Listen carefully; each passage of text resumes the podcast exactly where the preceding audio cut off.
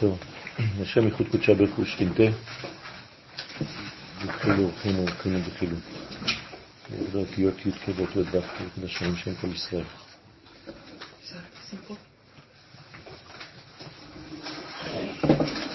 בעזרת השם אנחנו נלמד אה, היום בנושא ראש השנה בקבלה ובחסידות. אה, יש לקט של דברים והוספת דברים כדי שניכנס עם רובד נוסף ליום הקדוש, יום האריכתא, יומיים. בבית המקדש היה יום אחד, היום אנחנו חוגגים את זה יומיים. בבית המקדש היה אפשר לתקן הכל ביום אחד, היום קצת יותר קשה. ככל שאנחנו מתקרבים לפנימיות, אנחנו נפגשים עם האחדות. ככל שאנחנו יוצאים החוצה, אז אנחנו יותר בפלורליות, בשניות. ולכן צריך אה, בעזרת השם גם כן אה, להמשיך אה, לחלום על חזרה ליום אחד, לתיקון אחד בראייה כוללת. בפסוק ויהי כי זכן יצחק ותכהנה עיניו מראות ויקרא אל עשיו והוא מדבר איתו והוא מבקש, יצחק הזקן, ועשה לי מטעמים כאשר אהבתי. ורבקה שומעת.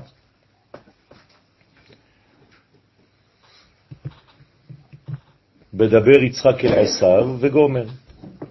ורבקה אמרה ליעקב, בנה, לאמור, הנה שמעתי.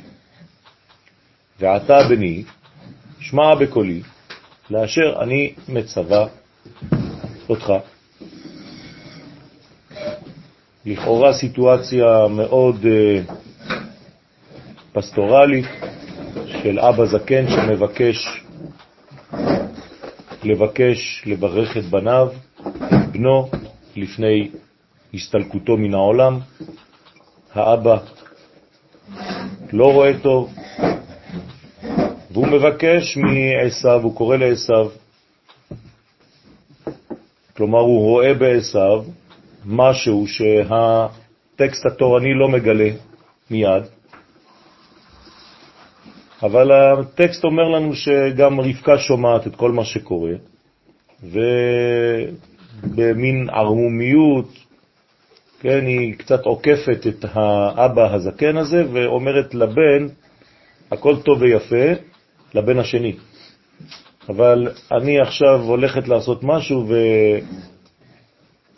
וקח את זה בחשבון, תעשה דברים אחרים. יש מהלך מקביל.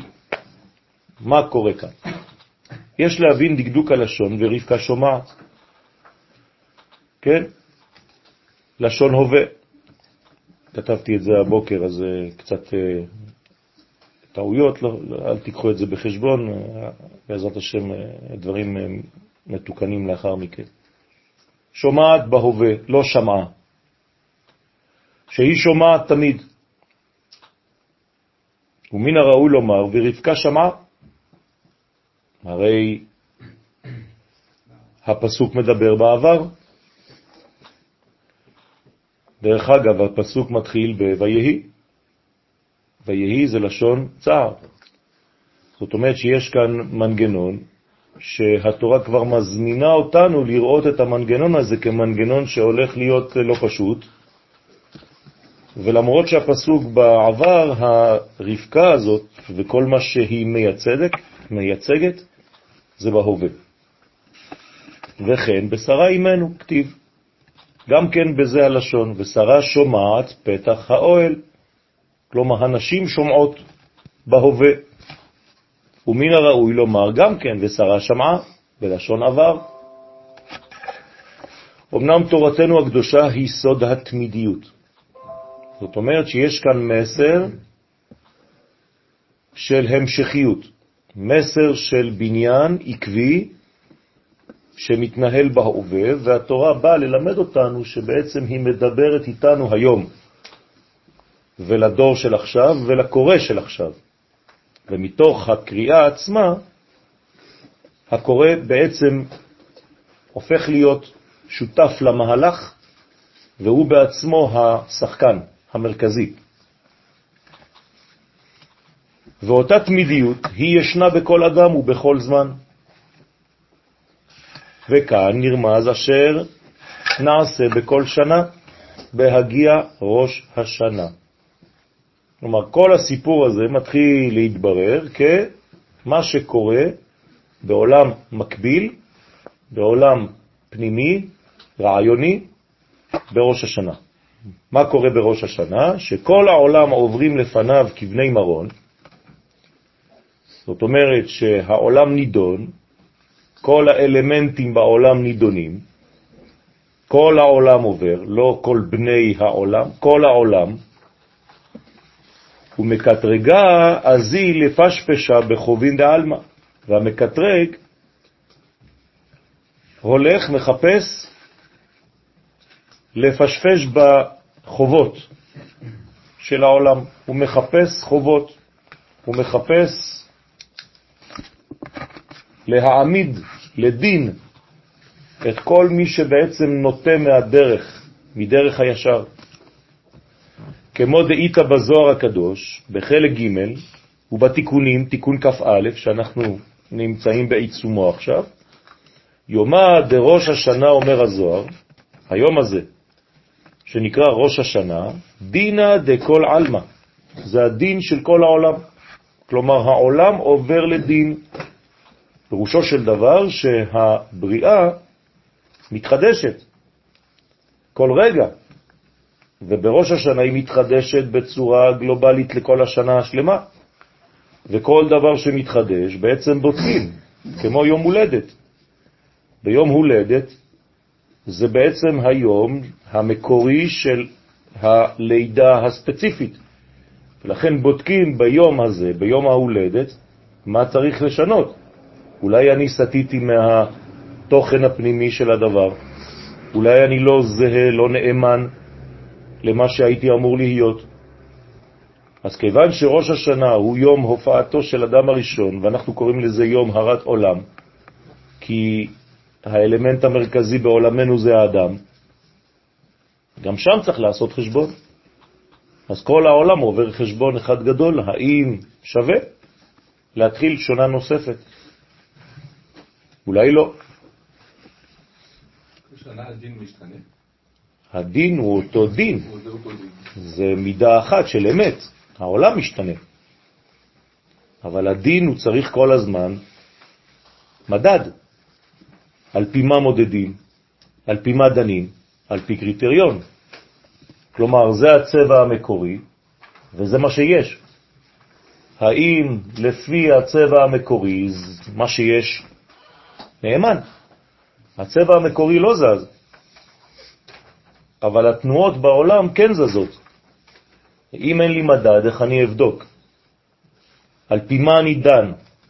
על פי מקור. אני חייב מדד. כן? כשמכניסים רכב למוסך, יש מחשב. המחשב אומר את הנתונים האמיתיים של הרכב. ועכשיו הרכב נותן לי נתונים אחרים. אני צריך להחזיר את זה לנתונים של המחשב, לאפס את זה לפי המחשב. אז המחשב שלנו זה בעצם מידת הדין המקורית. הקדוש ברוך הוא ברא את העולם במידת הדין, זאת האמת. העולם שלנו הפך להיות מה שהוא. האם הוא באמת נאמן לזה? האם הוא מתקדם לזה? האם הוא הולך לכיוון הזה? אז בודקים את זה כל שנה מחדש. לכן זה דינה דכל אלמה.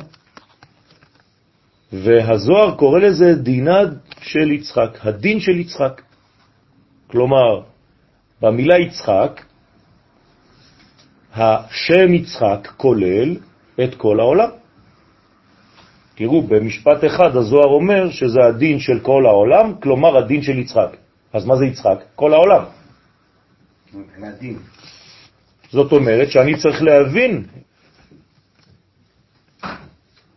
את המושג הזה, זה, זה כבר לא שם של בן אדם, זה כבר מושג. אז מה זה היצחק הזה? כלומר, אני שם עכשיו את החיים לפי קצבה. לכן יצחק זה קץ חי. דאינון או העבדין מטעמים ותבשילים בלה דעתה דסיטרא אחרא. שיש בעצם כל מיני עבודות, כל מיני פעולות, כל מיני מטעמים, כל מיני תבשילים, בלי שהסיטרא אחרא יודעת. כלומר, מתבשל משהו בעולם, אומר הזוהר.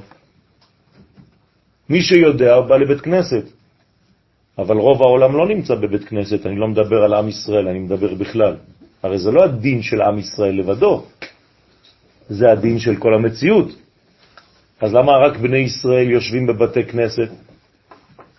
כי הם יודעים את הסוד, הם יודעים את מה שקורה, הם יודעים את סוד הזמן. יש לישראל לבדו את המפתח של הזמן, של מה שקורה ביקום באותם ימים. למה אומות העולם לא יושבים, לא יושבות? אז הקדוש ברוך הוא לפעמים מסדר דברים כדי שכל העולם יתייצב, 70 אומות העולם, אתם ניצבים היום, לפני ראש השנה. כדי להיפרע. זה כתוב בספרים, שלעתיד לבוא הקדוש ברוך הוא מקבץ את כל האומות לירושלים. אנחנו לא יודעים איך זה יקרה. אז אה, הוא עושה איזה מין תרגיל, כן? שנראית לכאורה דבר טבעי, כן? ופתאום יש לך 70, והעיתונאי אומר לך 70 אומות, 70 מדינות. מה אתם חושבים שזה סתם? לפני ראש השנה? ובפרשת שבת ניצבים, מה הולך פה? אני צריך אולי לקרוא את ההיסטוריה עם עיניים אלוהיות.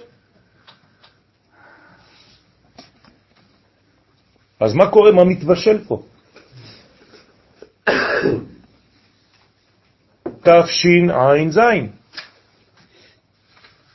5777,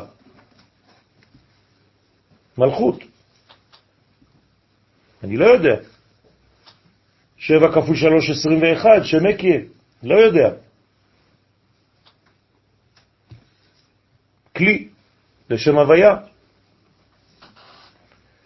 דהייצרק משדר ללצוד צידה דחובין דבני אלמה. וכאן הזוהר מגלה שיצחק משדר ללכת לצוד את מי?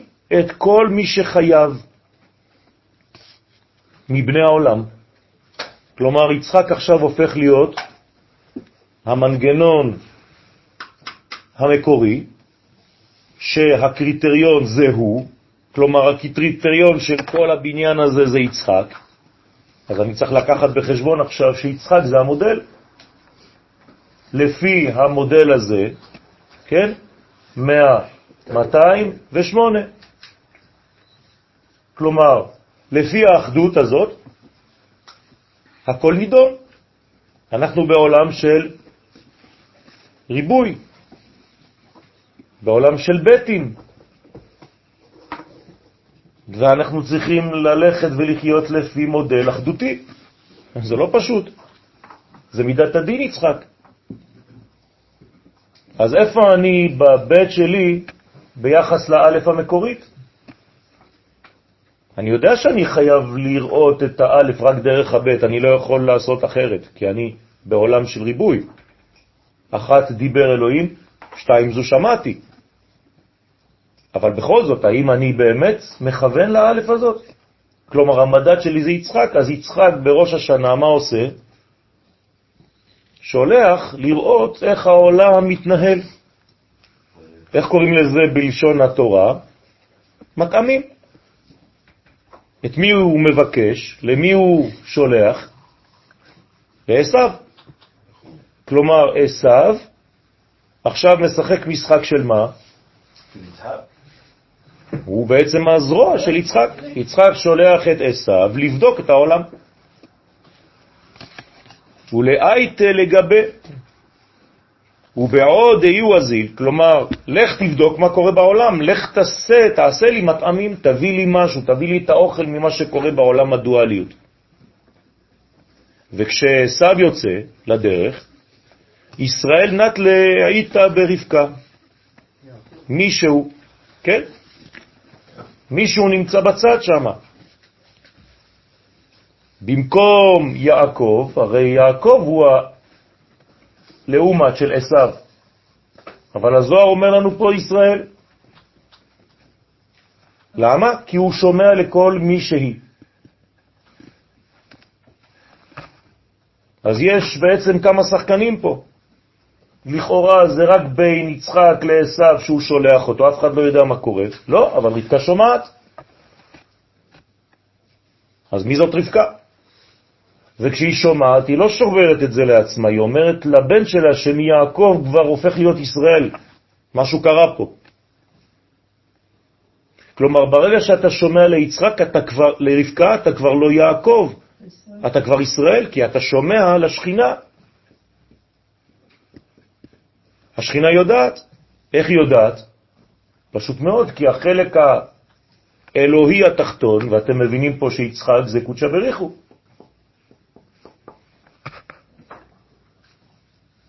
ולכן כל דבר שיוצא מקודשא בריחו זה עובר דרך השכינה, השכינה יודעת תמיד. לכן היא מזהירה את מי שקרוב אליה, את הבנים שלה, את ישראל.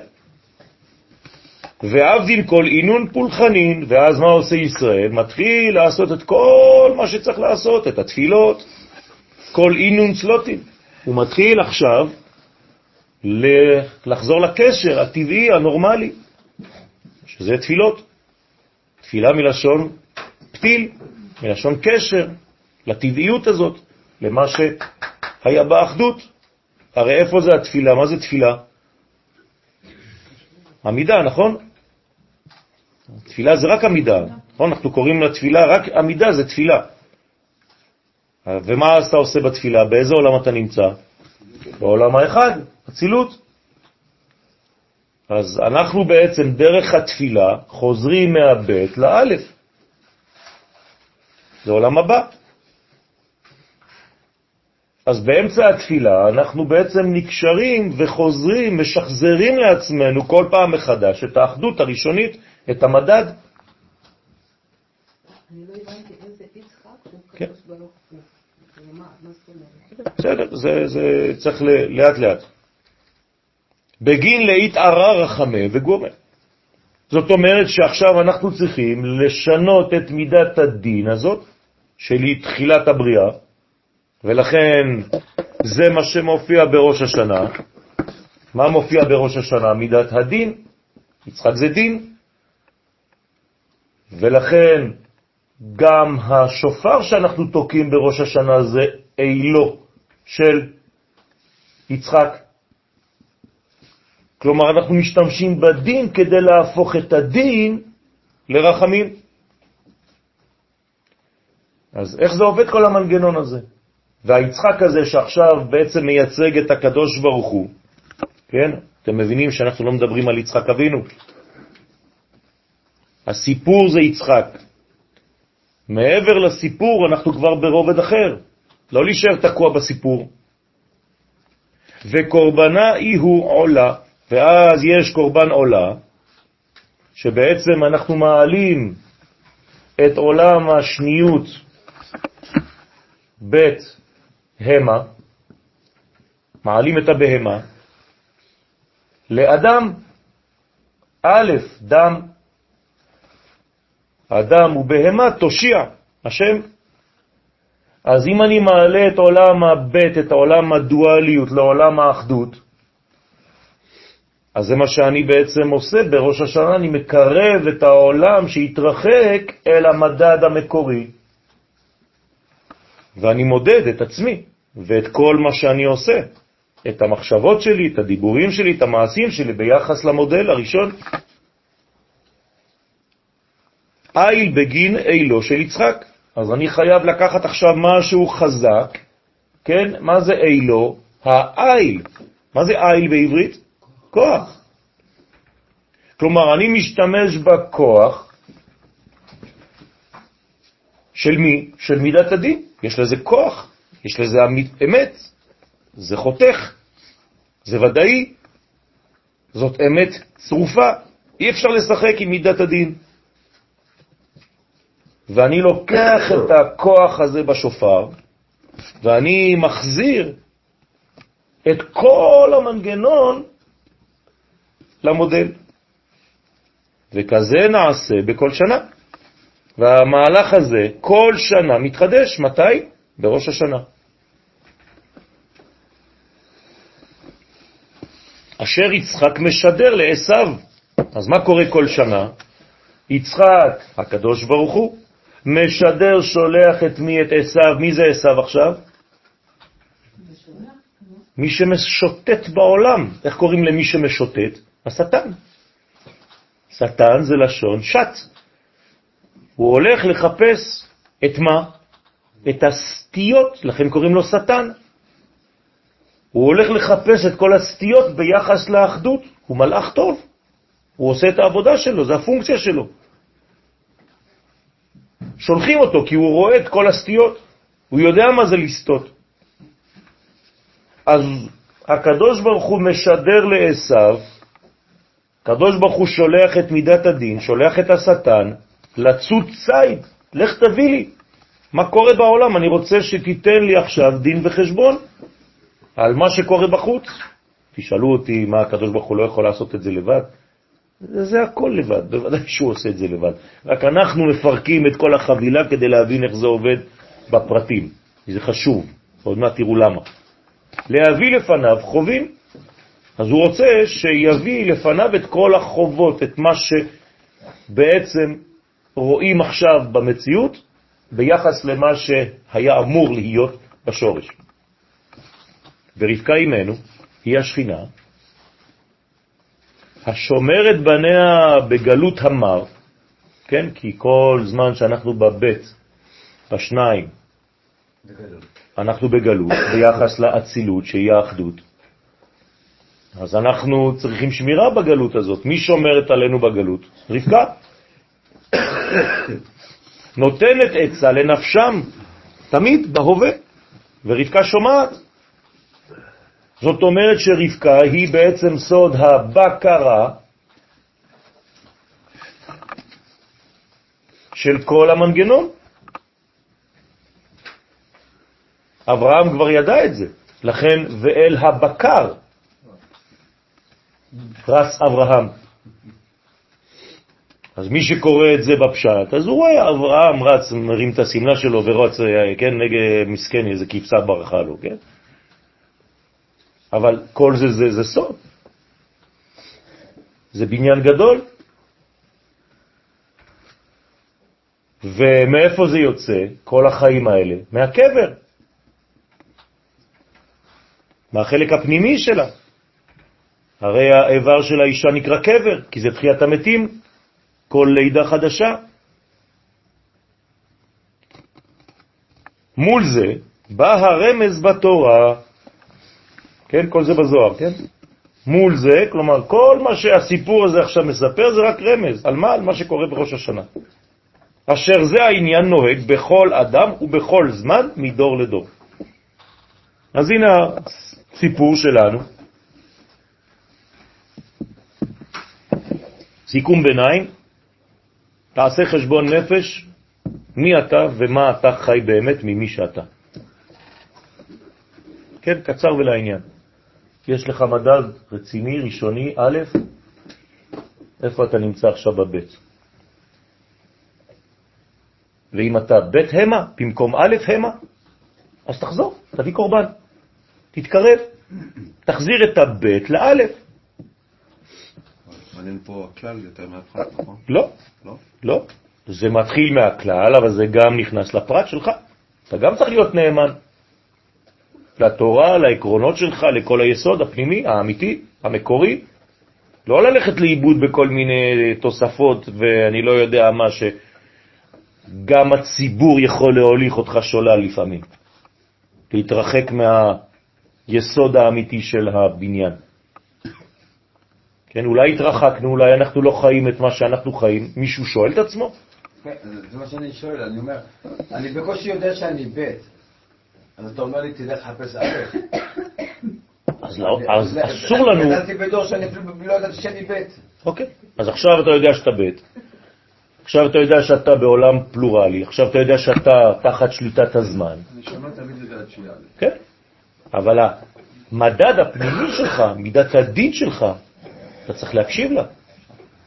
עכשיו, ואיך אתה מקשיב לה?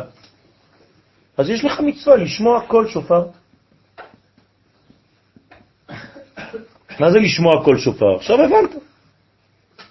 להפסיק לשמוע לצלילים. עכשיו אתה צריך לשמוע את הקול ולא את הצליל. ומה אומר לך הקול הזה? כן, תחזור אליי, תגלה אותי. כלומר, אל תברח מהשתיים, אתה בשתיים, זה בסדר גמור, תישאר בשתיים, רק תמצא בתוך השתיים את האחד. כמו שכל השם היה יוצא מבין שני הקרובים, נכון? אתה לא יכול לברוח מהשניים. מי שבורח מהשניים כדי לחזור לאחד, הוא מת. אנחנו לא רוצים לברוח מהעולם הזה, העולם הזה הוא תחת שליטת הזמן והמקום והנפש. כל זה דואליות. דרך שני מקומות יוצא האור האלוהי. שני הקרובים. דרך שני זמנים, בין שני זמנים, גם כן אתה נפגש עם האלף. בין זמן שהוא חיצוני ללא זמן. ודרך שתי נפשות אתה חוזר לאלף, איש ואישה, שזכו שכינה ביניהם. אז אתה צריך להבין את המנגנון הזה, דרך חברותה, זה לא חשוב. כי חז"ל התעוררו בראש השנה, במסכת ראש השנה, על פסוק באיוב, לרגעים תיבחננו, תבחננו, שהאדם נידון בכל יום ובכל רגע, ובגמרא שמה זה מי, מי, מי סובר כך? שאדם נידון בכל יום ולא רק בראש השנה? רבי יוסי. זאת אומרת שלפי רבי יוסי אין רק דין בראש השנה כמו שאנחנו חושבים, אלא כל יום האדם נידון. ובאמת יש מקום לדבר הזה. הרי למה לחכות לפעם אחת בשנה? אתה צריך לעשות את העבודה הזאת כל יום. כל יום זה מתחיל ככה. אבל בראש השנה זה מסכם שנה שלמה.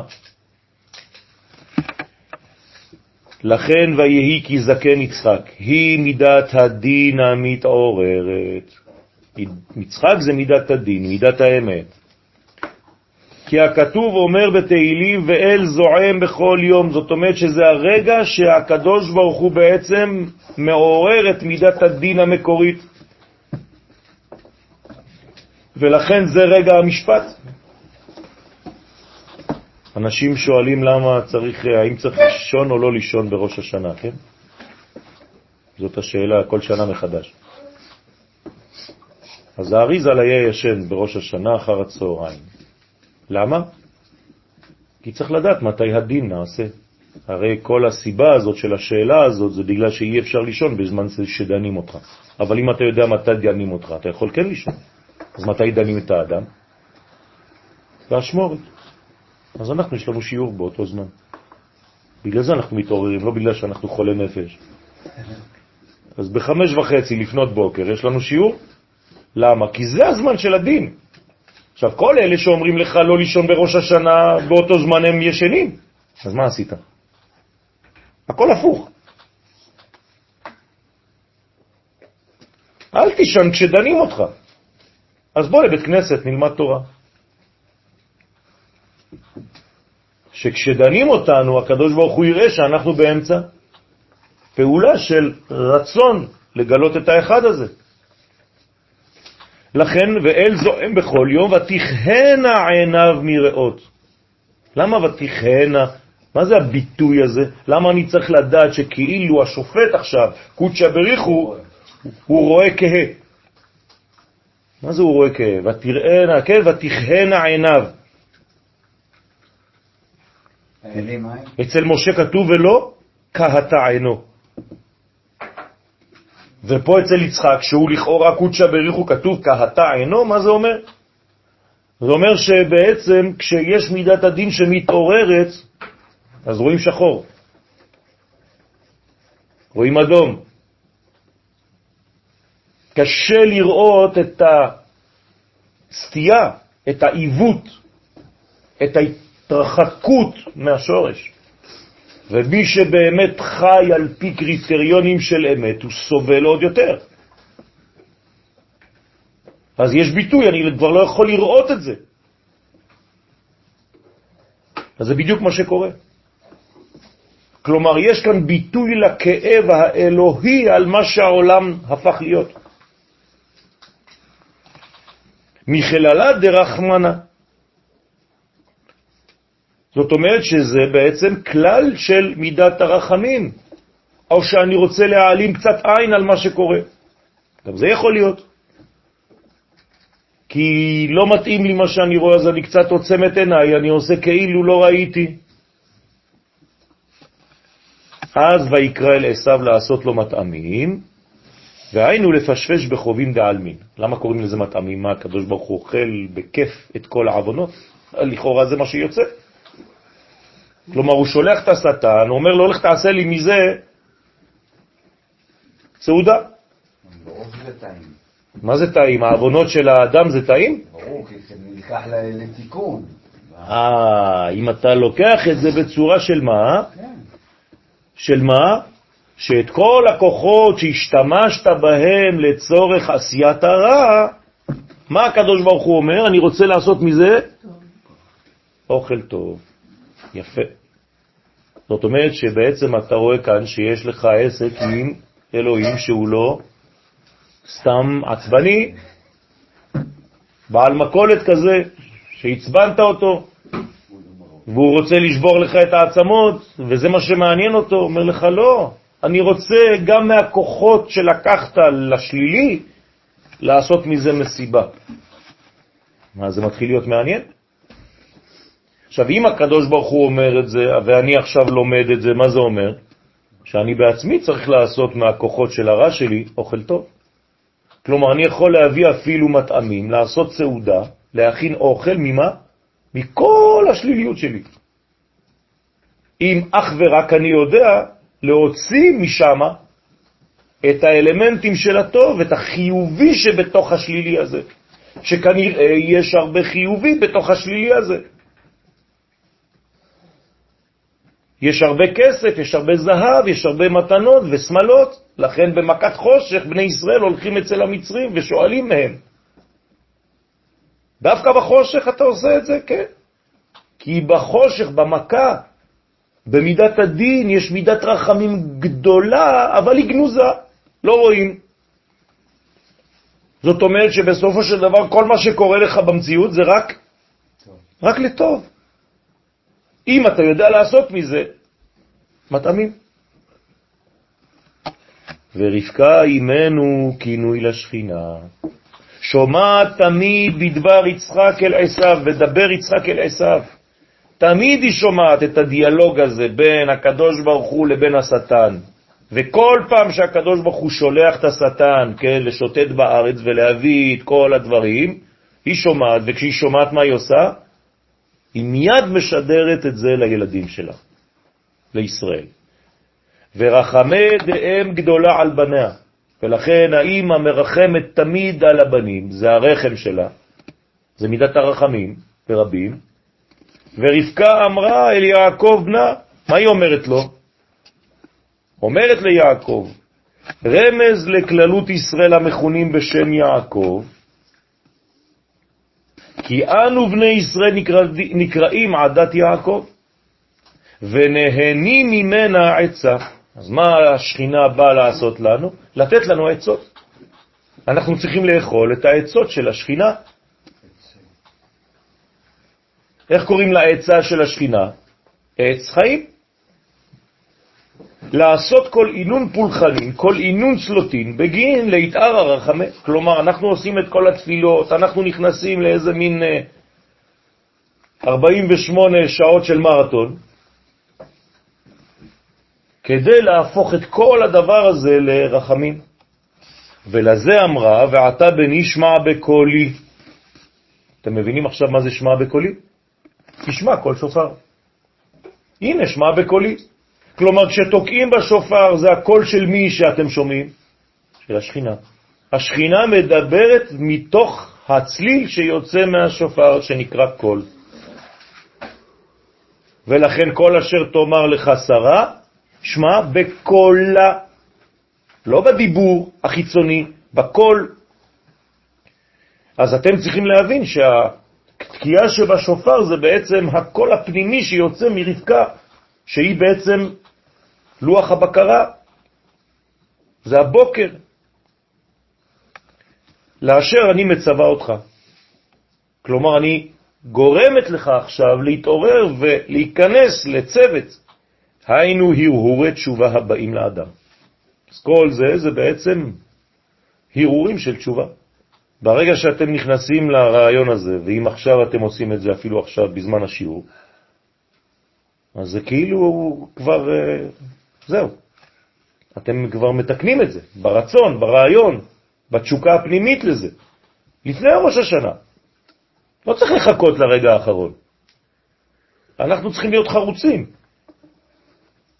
כולם מתכוננים לראש השנה, כאילו שם זה, זה יתחיל. כן, תתחיל עכשיו, מה אתה צריך את אה, ראש השנה? בסדר, ראש השנה אתה כבר תהיה בתוך העניין. אתה כבר תהיה מוכן, אל תתחיל, עוד חמש דקות נכנס ראש השנה. וואי, עכשיו נתחיל. לא. זה כמו אנשים שאומרים לי, אני רוצה לחכות לגאולה השלמה. למה?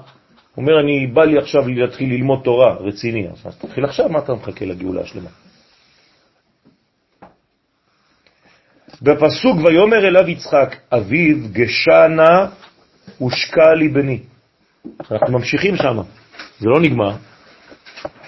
עשיו חוזר, והאבא, ה, במרכאות עיוור, אומר לו, תבוא, תבוא, תתקרב, אני רוצה לנשק אותך. לכאורה יש להבין לאיזה צורך כתבה התורה הקדושה שישנה בכל זמן והיא תמידיות, שיצחק ביקש זאת דווקא אז מבנו שינשק אותו. מה זה הסיפור הזה? וגם איך יעלה על הדעת שהתורה תדבר דיבורי גשמיות?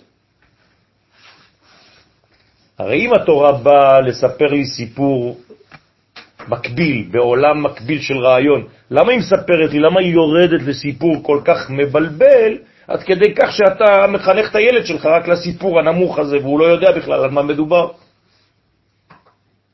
או שמי שמלמד צריך להיות עמוק כבר, וללמד ילדים כבר בגיל צעיר שהתורה היא צופן.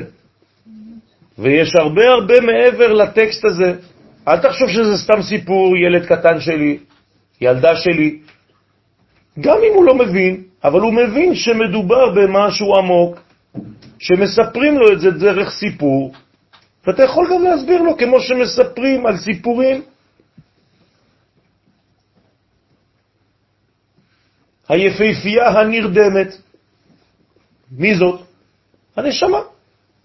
היא בתוך הגוף שלי, היא שמה מסכנה, הכנסתי אותה לתוך מנגנון, סגרתי אותה בתוך הארמון הזה. מסביב יש מלא דינוזאורים וכל מיני חיות רעות, ואתה האביר צריך עם החרב הקטנה שלך ללכת להילחם נגד כל העולם כדי לעורר את היפהפייה הנרדמת. על ידי מה? נשיקה. הנה. אז גם זה ילד מבין, נכון? הוא מבין שזה סיפור ש... אלא אם כן, חז ושלום, אתם עושים ממנו טמבל. אז זה עוד יותר גרוע. אתם צריכים להסביר לו שמדובר על החיה ועל היפה. החיה זה הגוף שלך והיפה זה הנשמה.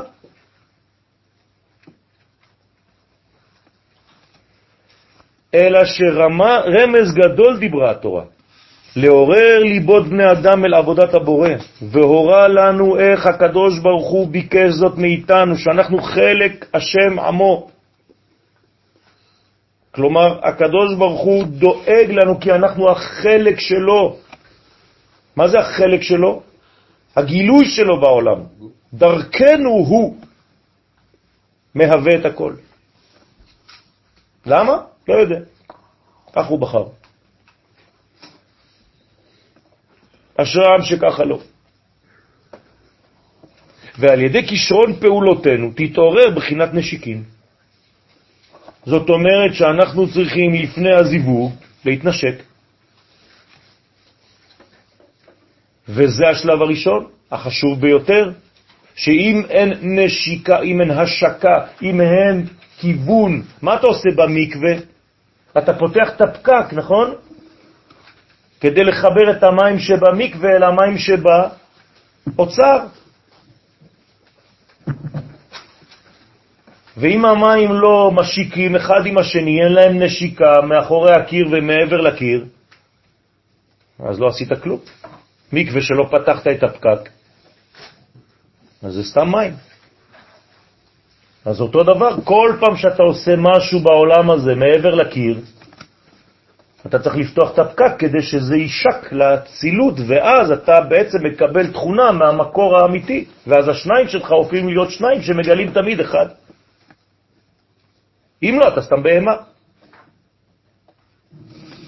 לקבל הערה מלמעלה, מן המדרגה היותר גבוהה, כי גבוה מעל גבוה שומר כידוע. זאת אומרת שאנחנו תמיד הולכים למדרגה הגבוהה ביותר, שהיא נשיקה. שיש השקה, יש לך מדד. ויומר יצחק אביו, אבינו שבשמיים, אומר ומבקש זאת מישראל, הנקראים בני אל חי, כמו שכתוב בני בכורי ישראל. גשה, מה זה גשה? גש ה, אחרונה אליי. כלומר, כשהתורה כותבת גשה, מה אתה אומר? תיגש. אבל הוא אומר, לא, הזוהר מפרק את זה. הוא אומר, גשה זה גש ה. איפה פגשתם את הגש ה הזה? בתשובה, תשוב ה. זה אותו דבר. מה זה תשובה? תשוב ה. אז גש ה זה אותו דבר. אליי, והיינו העלאת איברי השכינה השוכנת במדרגת התחתונים כמוזכר לאל. והתועלת הושקע לבני. אני רוצה נשיקה, אני רוצה נשיקה. הקדוש ברוך הוא מבקש מאיתנו נשיקה. בשביל מה? מה קורה בנשיקין? הרוח שלו מועבר לרוח שלנו.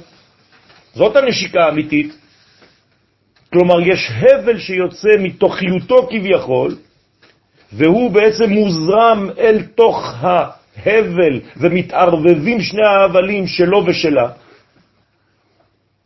כלומר, אני הופך להיות בעצם מלא מאינטואיציה אלוהית. זה נקרא רוח של הקודש, רוח הקודש.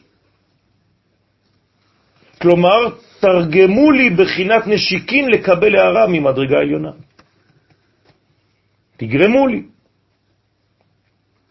ויאמר ראה ריח בני, ולא נאמר מי האומר. ובזוהר, חלק א', כל מקום שנאמר ויאמר סתם, דע שכינתה. כלומר, כשאתם לא יודעים מי אומר, כתוב ויאמר, ויאמר אליו. לא כתוב ויאמר השם אל משה, לפעמים כתוב ויאמר אליו. אתם חושבים שבגלל שבהתחלת הפסוק כבר מדברים על מישהו, אז זה תמיד אותו אחד. לא. אם לא כתוב מי אומר כל רגע, דע לך שעכשיו מדברים על משהו אחר. אז ויאמר סתם זה כלל. ומה זה ויאמר סתם? שכינה. הכוונה השכינה מתפארת עם הצדיק אשר עובד את הקדוש ברוך הוא בתדירות. לומר ראה ריח בני. בדרך כלל מה עושים עם ריח? רואים או מריחים? אז מה זה ראה הריח? אתה רואה ריח אתה? אני מריח ריח. למה ריח, ראה ריח? אז כאן זה בעצם, אני לא מדבר על הריח עצמו, אני אומר לך, תבין, תראה, תפקח את העיניים. אתה יודע מה זה הריח שלך? אתה יודע מה זה הרוח שלך? זה ריח של שדה, זה הריח שלי, של השכינה, ריח בלי כריח שדה, אשר ברכו השם, שהקדוש ברוך הוא תמיד בהברכה איתו, בקשר איתו. שמעלה ריח טוב לפניך בכישרון פעולותיו. כלומר, כשאנחנו עושים פעולות של קודש, אנחנו מעלים ריח. זה נקרא ריח ניחוח אישה אל השם.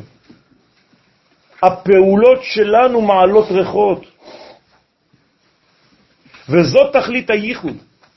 כלומר, דרך הריח אני בעצם סוגר, סוגר את הרווח. תשימו לב, זה אותן אותיות.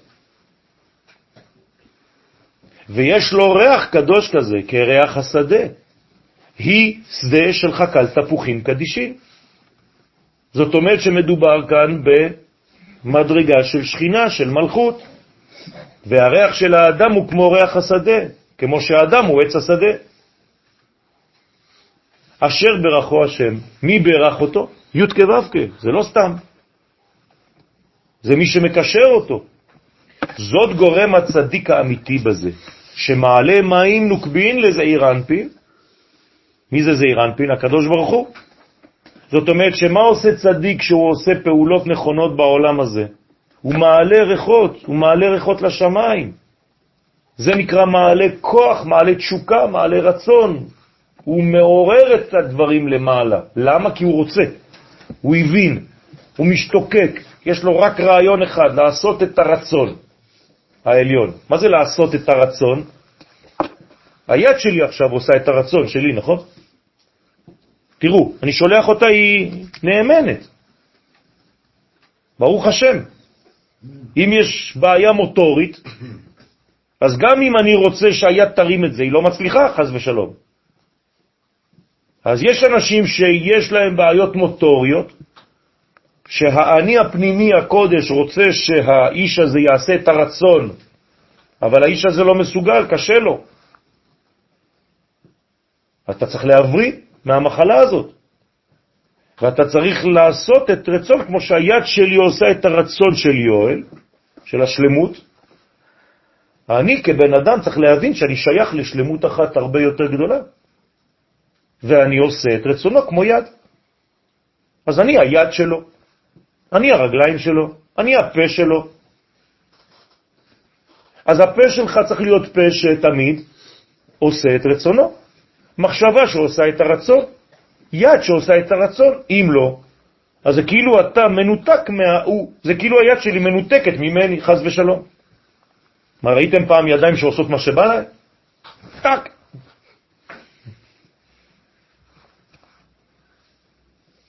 זה בדיוק מה שקורה לאנשים, חז ושלום, כשהם מנותקים, שאין להם הברכה עם השורש. לכן, והקשה מהכל זה שחז ושלום להכניס שכל ביד עצמה, לחשוב שמה שהיא עושה זה טוב. והיא חושבת שבסוף זה טוב.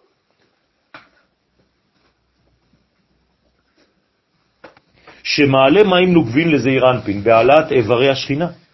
אז כל השכינה זה איברים, איברים, איברים, איברים של מי? של המלך. יש רק מלך אחד, יש רק מציאות אחת, יש רק אורגניות אחת, האחדות הכוללת. כל העולם הזה, אנחנו רק תאים של המנגנון הגדול הזה. אתם יודעים איזה מרחק יש בין תא לתא בגוף שלי? ברזולוציה של הגודל של עצמם, של התאים. זה מיליארדים של קילומטרים, נכון? אז תגידו לי, איך התא שביד הימנית בכלל יודע שיש תא אחר ביד השמאלית? הם נפגשים בכלל?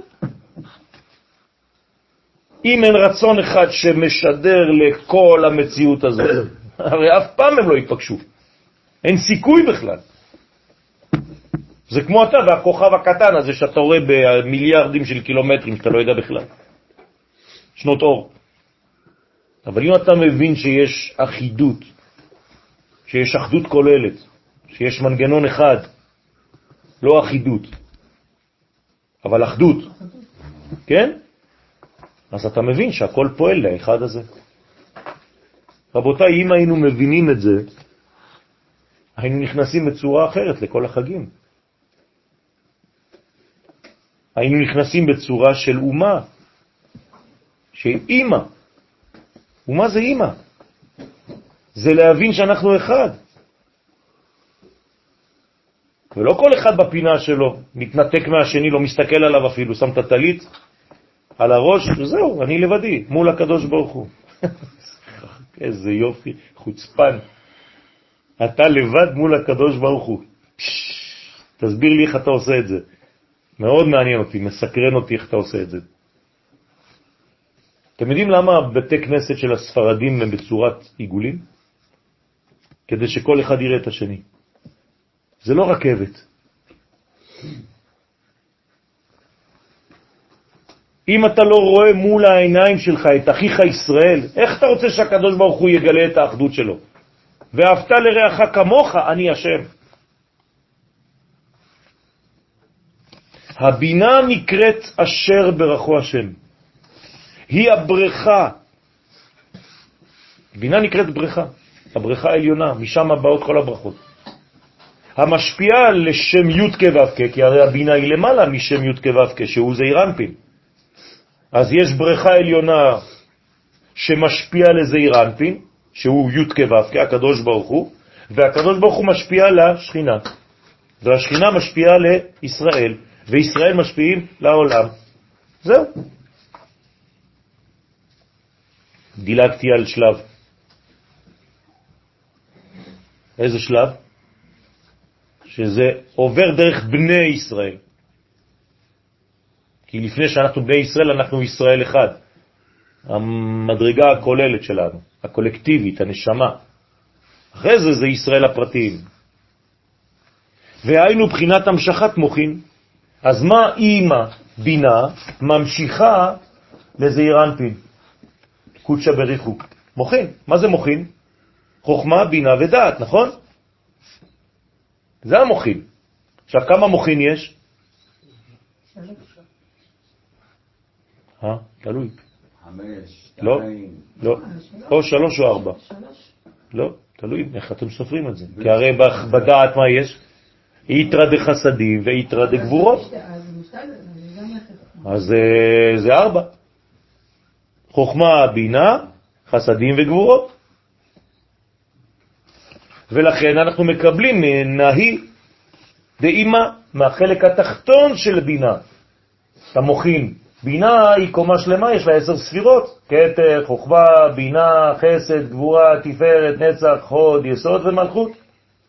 של בינה. אבל אנחנו מקבלים רק מפה. זה כבר מספיק בשביל המדרגה שמתחת. הלוואי ונקבל רק את החלק הזה, זה כבר מבחינתנו כבר מוכין. אז זה כמו ילד קטן שהאימא שלו עומדת מאחורה, כן? והוא מגיע לפה, נכון? זה בדיוק אותו דבר. אנחנו, הראש שלנו זה בחלק התחתון של אימא. וזהו ויתן לך אלוהים מטל השמיים. כשאנחנו נמצאים במצב הזה אנחנו מקבלים מטל השמיים. מה זה טל השמיים? טל. טל זה יקו, נכון? י' כו' זה טל, H. כלומר, אני רוצה לקבל מייקו, אני רוצה לקבל את הטל.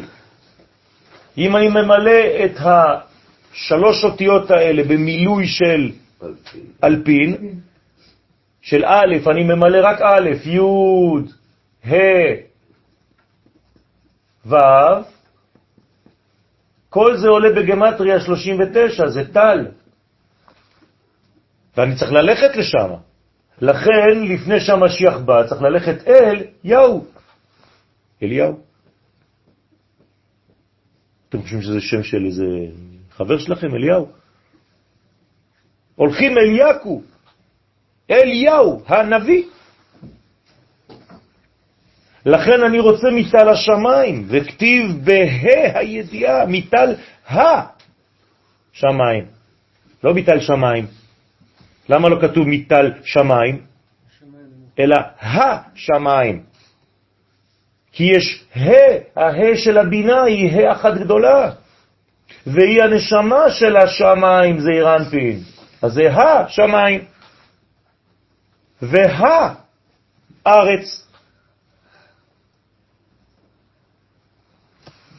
היה תחתונה מלכות, כי כבר נודע בזוהר הקדוש, חלק א', חלק רש כף זין, שיש שתי בחינות, אלוהים חיים ואלוהים סתם. ואתה בעשותך ככה לגרום התעוררות למעלה כמדובר, וייתן לך האלוהים הידועים, אלוהים חיים, רמז לאמא הילה.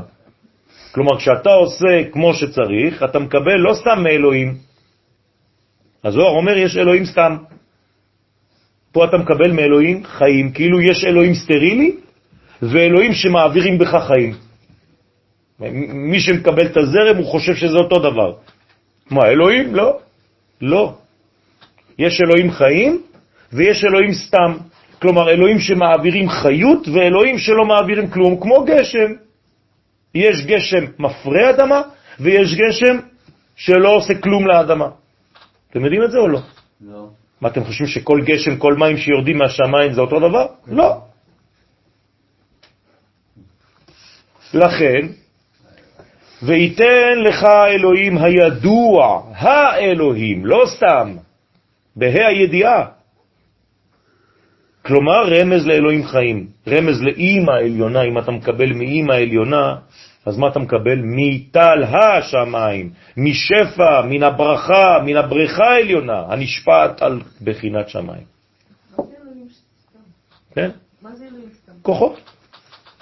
מה זה אלוהים? זה כוחות, טבע. אלוהים זה בגמטריה טבע. טבע, חוקים. אתה תקוע בתוך חוקיות. האם יש משהו שמשנה חוקיות? אנחנו יכולים לשנות חוקיות של הטבע? מה לא? בטח שכן. והיה אם שמוע תשמעו, ונתתי גשמכם בעיתם, הנה כתוב בקריאת שמה, אם אתה עושה מצוות, אתה שומר את התורה, הקדוש ברוך הוא מוריד גשם, מה לא? אני עשיתי שהגשם יבוא. מה אתם חושבים שזה סתם אוסף של עננים שבאים? רבותיי, זה הכל מלמטה. עובדה שאם לא יורד גשם אני מתחיל לצום. אז מה זה יעשה אם תצום?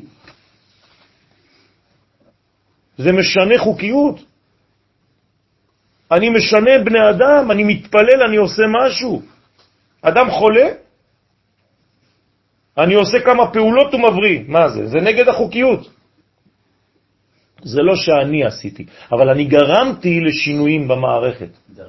בוודאי שזה פועל, אם לא, אז מה אנחנו עושים בעולם הזה?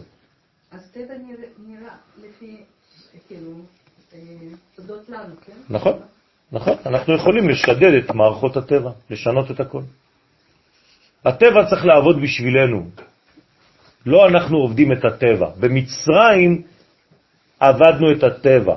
יציאת מצרים זה שהטבע עובד בשבילי, לא אני עובד בשבילו.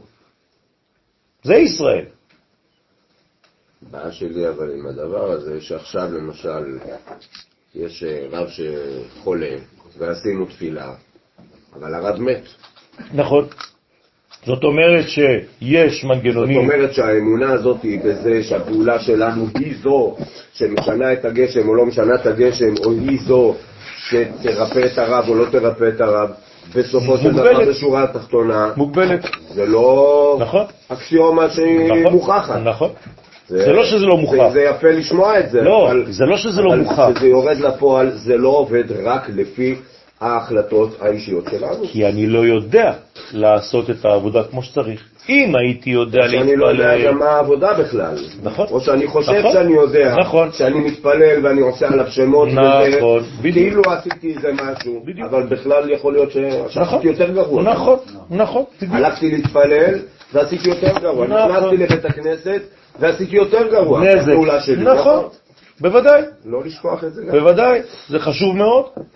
דרך אגב, מה שאתה אומר, זה כתוב בפירוש בזוהר, מי שמתפלל מתוך צער, עושה יותר נזק מתועלת. מי שמתפלל צורכי עצמו, עושה גם, נזק גם. גם כן, כמו כלב, כן. שמבקש, תן, תן, תן רק בשביל עצמו. עוברי דרכים. אז צריך לדעת הרבה דברים, צריך ללמוד, זה נכון, אבל במקור זה לא משנה. האמת הזאת קיימת, שהקדוש ברוך הוא נתן לנו את האפשרות הזאת, אבל צריך לדעת אותה. זה סיאנס שלם, זה מדע שלם, וצריך ללמוד אותו, לא צריך לפחד. אני מדבר דרך הקולקטיב, אני מדבר על דרך האומה. אם אני מתפלל כמו שצריך, זאת אומרת בשם כל ישראל. זה כבר משנה את הכל. אז הארץ נוצרה גם דרך האדם? בוודאי. גם כשהעולם נברא, הוא לא התחיל לפעול אם האדם לא קרא שמות. הכל היה קפוא. אבל האדם, האדם, עולם התיקון, האמיתי, לא סתם איזה. ברנש. כן.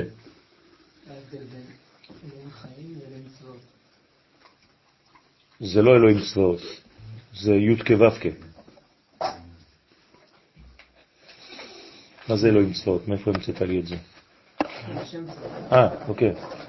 אל תנסה לבלבל אותי, אני עדיין ער. כן, אתה בודק אותי. כן, זה משהו אחר. אז הצירוף הזה, זה, אומר שיש... אה. נכון, אנחנו אומרים את זה, למענך אלוהים חיים. היינו אומרים, למענך אלוהים. זה היה מספיק, נכון? אני בטוח שאף אחד לא היה שואל את השאלה. למה אני מוסיף חיים? כי יש בעצם מנגנון של הפריה. זה לא רק מפגש, כל מפגש אמור להפרות. אם המפגש לא מפרה בינינו, הוא סטרילי. כל מפגש אמור להוליד ילדים וחידושים. אם אין דבר כזה, תעזוב, אל תתקרב יותר, הלימוד הזה לא מתאים לך. חבל על הזמן שלך. אם אתה לא מופרה על ידי רבך, אם הרב לא מפרה את התלמיד והתלמיד לא מפרה את הרב, דרך אגב זה, זה יותר נכון, התלמיד מפרה את הרב, אז זה לא קשר נכון.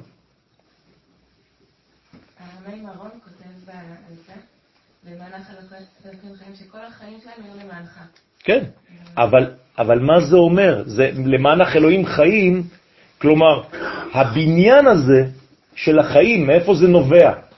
מהמפגש. זה לא שהוא אלוהים חיים, זה שהחיים שייכים לו. כלומר, שבמפגש איתו נוצרו חיים, הוזרם כוח של חיים חדשים. במילים פשוטות, אם אתה לא יוצא יותר חי משיעור, זה לא מתאים לך.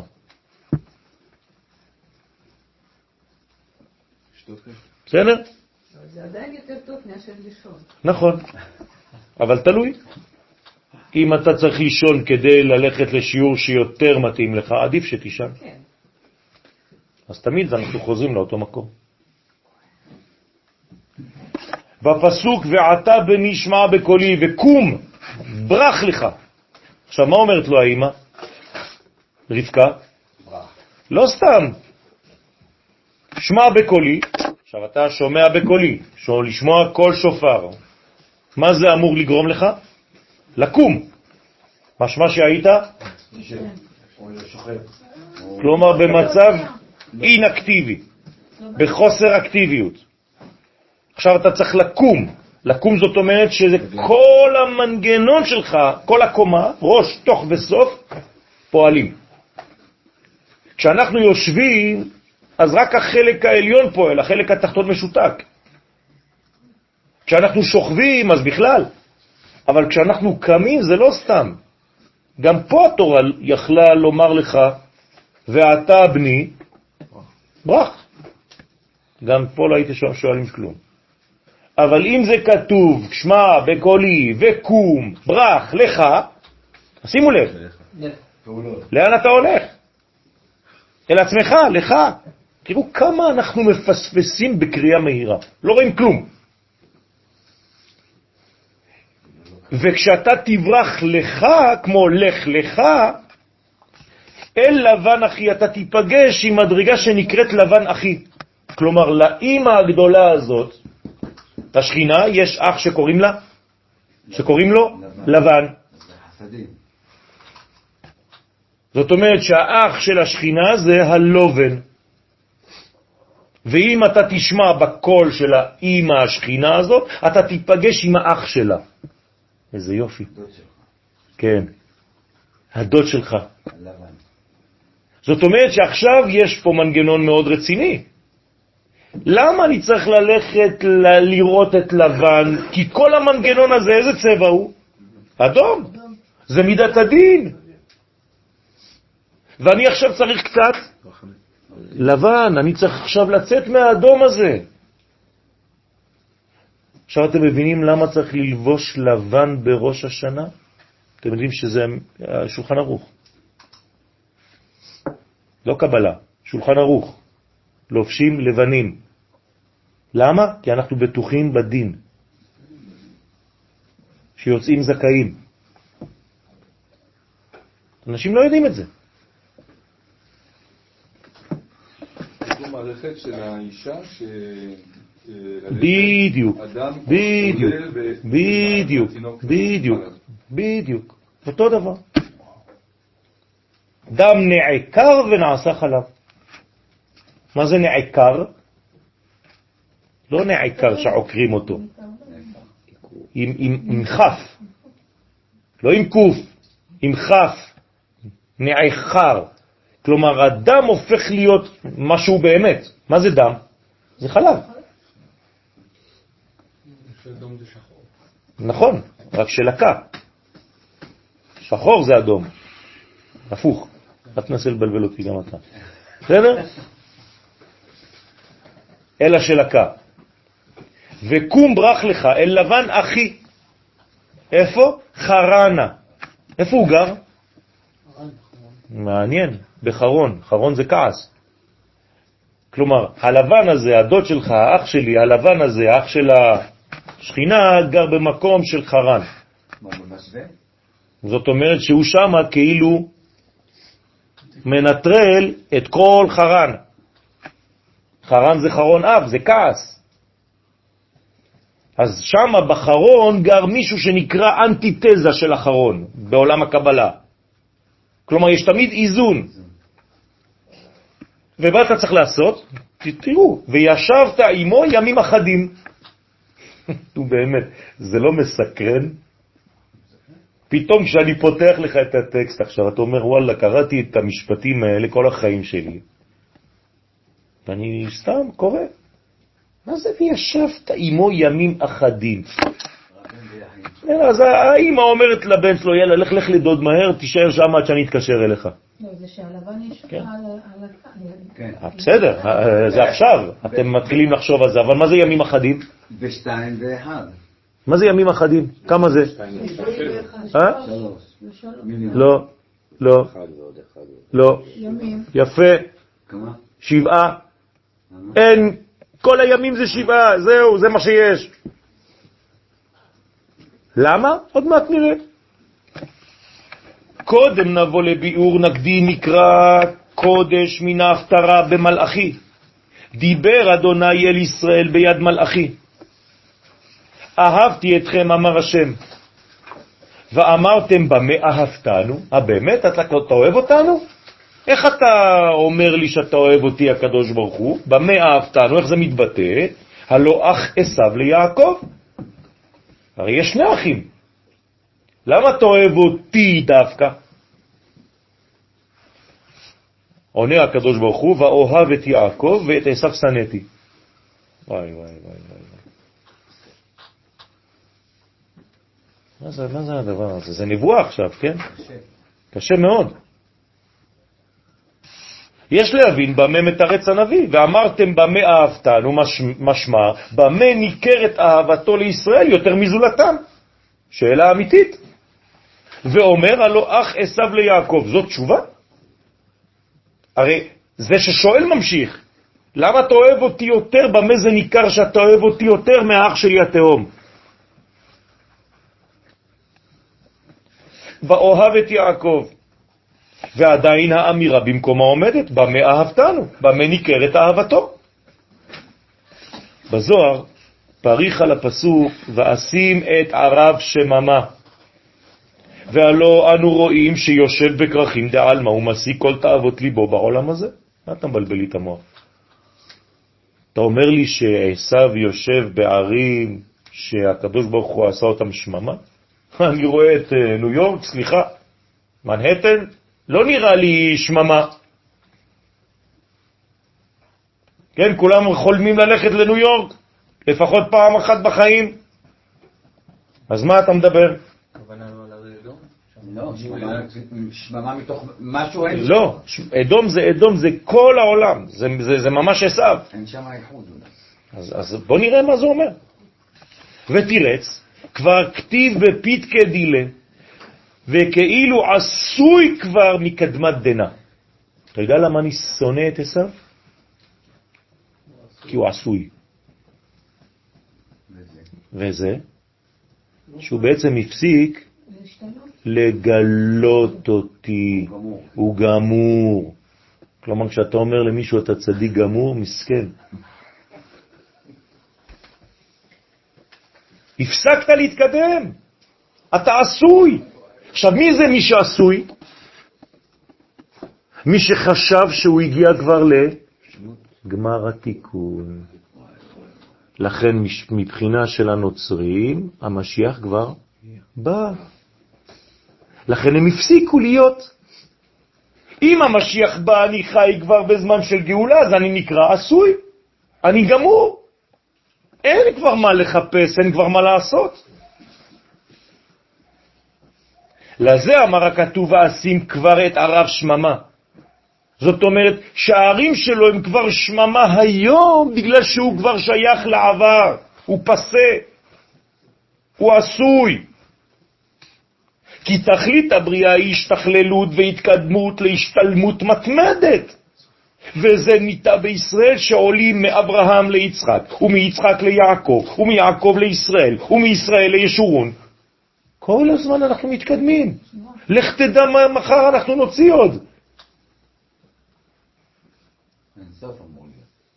זאת אומרת שכל שבועיים אנחנו משנים את עצמנו בשביל לגלות את הקדוש ברוך הוא. לכן, איך מתחיל הזוהר? במילה אחת מתחיל הזוהר. כשושנה בין החוכים, כן רעייתי בין הבנות. ככה מתחיל הזוהר. מי זאת השושנה? כנסת ישראל. למה נקראת שושנה? כי היא משתנה כל הזמן. כדי לגלות אותי. היא הבינה שרק מעולם השניות היא יכולה לגלות את האחדות. ומי שכבר נמצא פה הוא כאילו עשוי, אז הוא עשיו, הוא חושב שכבר אלוהים. ולכן הוא הפך את האדם לאלוהים, או את האלוהים לאדם. תראו איך הכל נמצא. רק מישראל יש תוספת תענוג ושעשועים לשם, במה שמואסים ברע ובוחרים בטוב ובטוב יותר. כל הזמן, לא מספיק. שואלים אותי אחרי הבירור, מה יש? עוד בירור. מה, אפשר לברר טוב מטוב? כן. זה עוד יותר טוב. תמיד יש טוב וטוב יותר. גשם וגשם זך. נכון? הטוב והמטיב. אם אתה טוב, מה יש עוד להטיב? אתה משגע את האנשים. שתית יין, בורא פרי הגפן. פתאום אתה אומר, יאללה, לחיים, לחיים, ברוך אתה. רגע, רגע, עשית ברכה. לא, לא, לא, זה ברכה אחרת. הטוב והמטיב. מה זה היהודים האלה? כל הזמן מוסיפים משהו.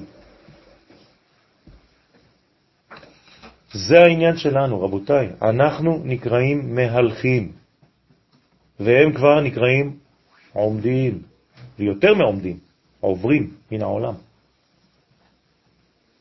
כי אין להם, אין, אין מי שנמצא בסטטיות, הוא לא שייך לעולם.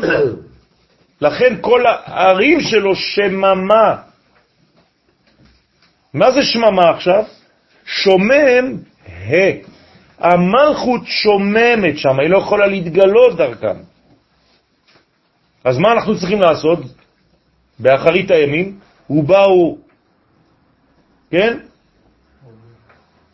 העובדים בארץ אשור והנידחים בארץ מצרים להשתחוות להר השם בירושלים.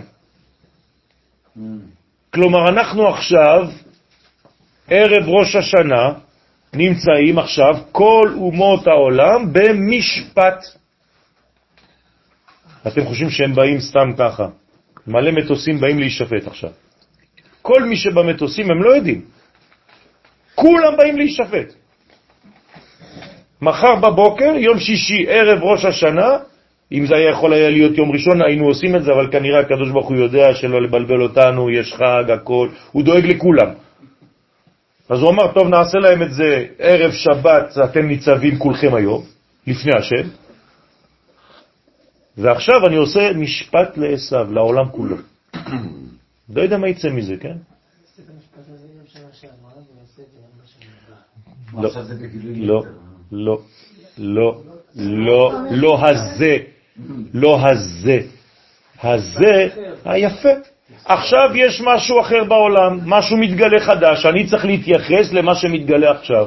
אתה לא אותו אחד שהיית שנה שעברה. אם כן, יש לך בעיה. אמרתי, השורש הוא תמיד אחד, אבל השינויים פה מחייבים משפט מתחדש כל פעם לפי התנועה. זה לא במקרה. זה לא במקרה. אם אתה חושב שזה במקרה, אז התפיסה היא כבר תפיסה מוטעת שהקדוש ברוך הוא אין לו השגחה על כל מה שקורה. זה סתם קרה. מאיפה אתה יודע? מאיפה אתה יודע? אולי הקדוש ברוך הוא גורם לדברים שבגלל זה, איך יגיעו כל אומות העולם לישראל, לירושלים, ערב ראש השנה? אז הקדוש ברוך הוא עושה תנועה קטנה, סרט. הוא גם מת במקרה. כן, הכל במקרה.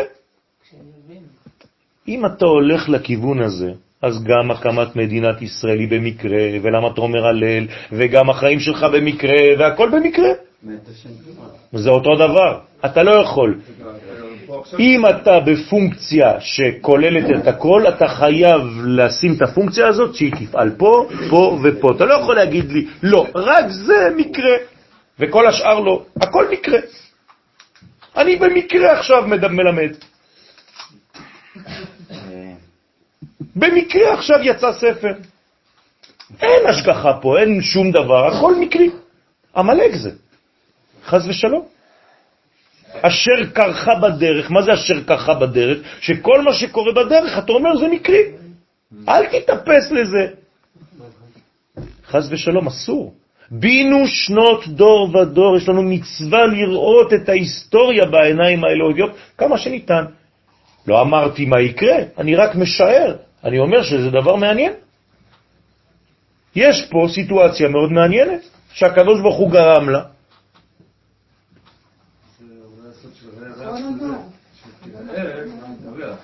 אה, עכשיו אתה מבין למה רואים ולמה לא רק מריחים. ועכשיו אתה מבין למה אנחנו מבקשים כי עין בעין יראו. ועכשיו אתה מבין למה אחת מהשאלות ששואלים את האדם אחרי מותו זה האם ציפית לישועה? מה זה ציפית לישועה, אומר הרב קוק? שראית בכל המהלכים מהלך אלוהי, לא מקרי.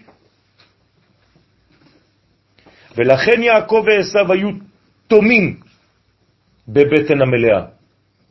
לכוונה הנזכרת למעלה. כי באמת, כמו שיעקב צורך בעולם, אשר בשבילו הייתה עיקר הבריאה, כמו כן היה צורך בעשיו. זאת אומרת, זה לא מקרי שעשיו גם כן נולד באותה בטן של יעקב. תראו איזה פרדוקס יש פה. הרי אם עשיו ויעקב זה אנטיתזה, איך הם בבטן אחת? וזה מה שאומרת רבקה. אם כן, למה זה אנוכי? אתם יודעים איזה שאלה היא שאלה? לא למה יש לי אחד כזה ואחד כזה. אה? אם כן, למה זה אנוכי? מה היא שאלה? אה, מה זה אנוכי? אנוכי השם. יפה. אנוכי אדוני אלוהיך אשר הוצאתיך מארץ מצרים. היא לא מבינה למה זה אנוכי. כלומר, אם אתה שם לי אנטיתזה כזאת בתוך הבטן, איך עוד מעט בהר סיני יהיה אנוכי אדוני אלוהיך אשר הוצאתיך מארץ מצרים? אז יש זה ויש אנוכי. יפה? יפה. הרי מה זה אנוכי? אנא נפשי. ומה זה זה? זה דבר גשמי. עולם הזה. אז יש בתוך הבטן של רבקה עולם הזה ועולם הבא.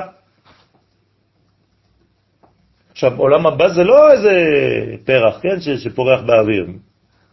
להפך, זה אחד שנמצא בשניים ויודע לגלות אחד. אבל עשיו, מה זה? הוא בשניים והוא נשאר שניים, הוא לא מבין מה זה אחד. להיות עומד לנגדו, לכן כל הזמן יש אחד סטטי ואחד זז. בדיוק, זה מה שאנחנו עכשיו עוד מעט מתקדמים. מה? נכון. ועיקר הרצון והחפץ הוא שעלה יעקב במחשבה קדומה ועשיו אחיו בא מצידו. מה זה מצידו, אומר הזוהר? מצידו. בצד שלו, לידו. בטקסט הפשוט, מה אתה אומר? בא מצידו, הלך לצוד וחזר. אומר הזוהר, לא, תקרא גם מעבר למילים. הוא בא מצידו של מי?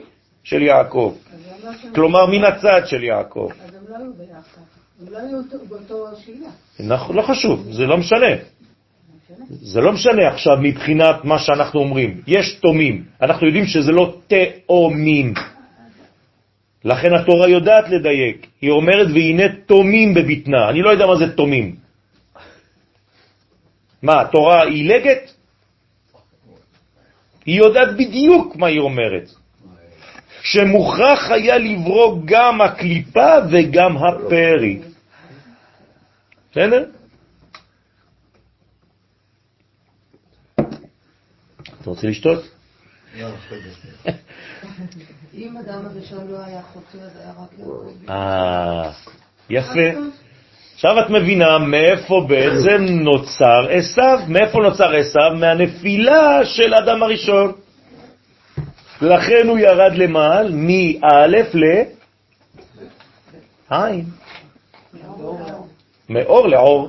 עכשיו, מה זה עין? 70 אומות העולם. מי זה? עשיו. כלומר, מי זה עשיו? זה התוצר של חטאו של אדם הראשון.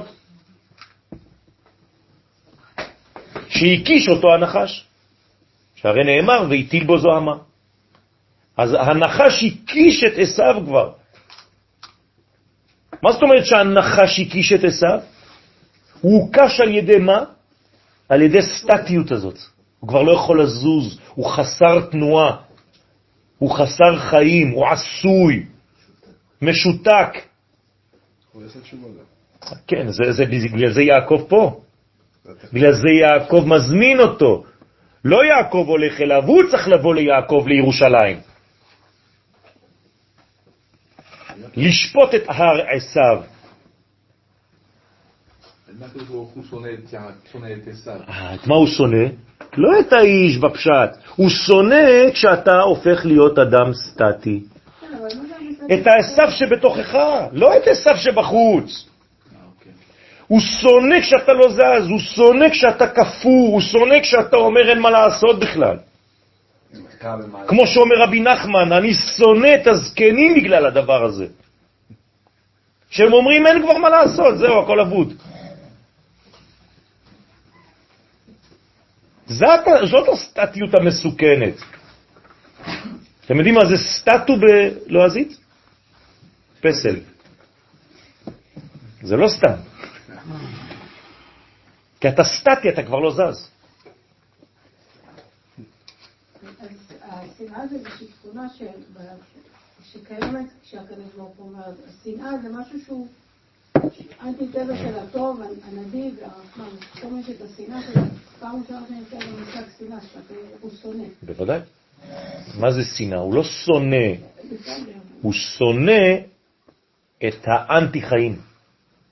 זהו. את מי שלא רואה.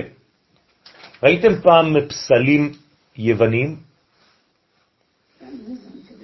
כן, יש מלא פסלים, נכון? ביוון, העתיקה. מה חסר לכולם? עיניים. אין פסל אחד עם עיניים. למה? הכל אטום, אין עיניים בכלל. לא, זה פתוח, אבל אין עין. כן, זה גלגל. אין את גלגל העין, אין כלום. עיניים להם, ולא יראו.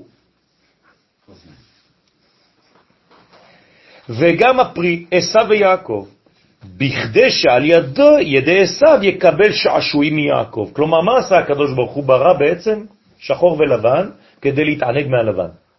למה? נהורה אלא מגו חשוכה. כשאתה רוצה בעצם להמחיש דבר גדול, אתה שם לידו דבר שהוא האנטיתזה שלו, ואז אתה רואה בעצם את השינוי ביניהם. ולכן כתיב תומים ולא תאומים. כלומר, מה חסר במילה תומים? א', והנה תומים בבטנה. להורות שאלופו של עולם, האלף, חסר מאחד מהם. והוא עשיו. ועיקר רצונו ביעקב בחר לו יא. לכן אנחנו אומרים כי יעקב בחר לו יא, זה פסוק. להיות לו לעם סגולה. אז מה זה עם סגולה עכשיו, אתם מבינים? עם שמסוגל, מסוגל למה? להשתנות. להשתנות ולגלות דרך השניות את האחד, את האחדות. ורצונו של אלופו של עולם בשניהם, והוא צריך את שניהם, הוא ברא את שניהם, עובדה. וכלל זה יהיה בידיך. היות עיקר עבודת האדם בעולם הזה השפל, לברור הטוב מן הרע. אתה כל הזמן צריך לעשות ברורים. זה כלל בחיים שלך. כל פעם שאתה עושה, תעשה ברור. בגלל העולם לא יכול להתקיים במידת הדין. נכון, צריך שיתוף. נכון. אני רוצה לעשות בירור. טוב, אמיתי, יש יש דבר כזה שלהזכיר שם של השם זה מיותר, למשל, הרבה אומרים בעזרת השם, בעזרת השם. כמה אפשר להגיד? יש מיותר פה או לא? למה מיותר? הכל בעזרת השם. לא. אני לא אומר את שם השם לבטלה. אני אומר שבעזרת השם, אבל אני עושה משהו. נכון, אבל אם אומרים לך, אתה בא מחר, ואני אומר בעזרת השם, אני לא בא. אוקיי, אבל יש לפעמים כל מילה, בעזרת השם, מילה בעזרת השם. בסדר, זה כבר ביטוי של אחר, רחוב, זה משהו אחר. אבל בדרך כלל, אני, כשאני נתקל עם אנשים שאומרים לי בעזרת השם, הם לא באים. בסדר, זה משהו אחר. לא, לא? אין מיותר, אין דבר כזה מיותר. אם זה, תלוי במי שמדבר, אני לא יודע. אם אני אומר בעזרת השם ואני מתכוון לדבר, אז בוודאי שזה לא מיותר, אבל אם אני סתם זורק מילים, אז כן זה מיותר. אבל זו שאלה כל כך כללית להכל.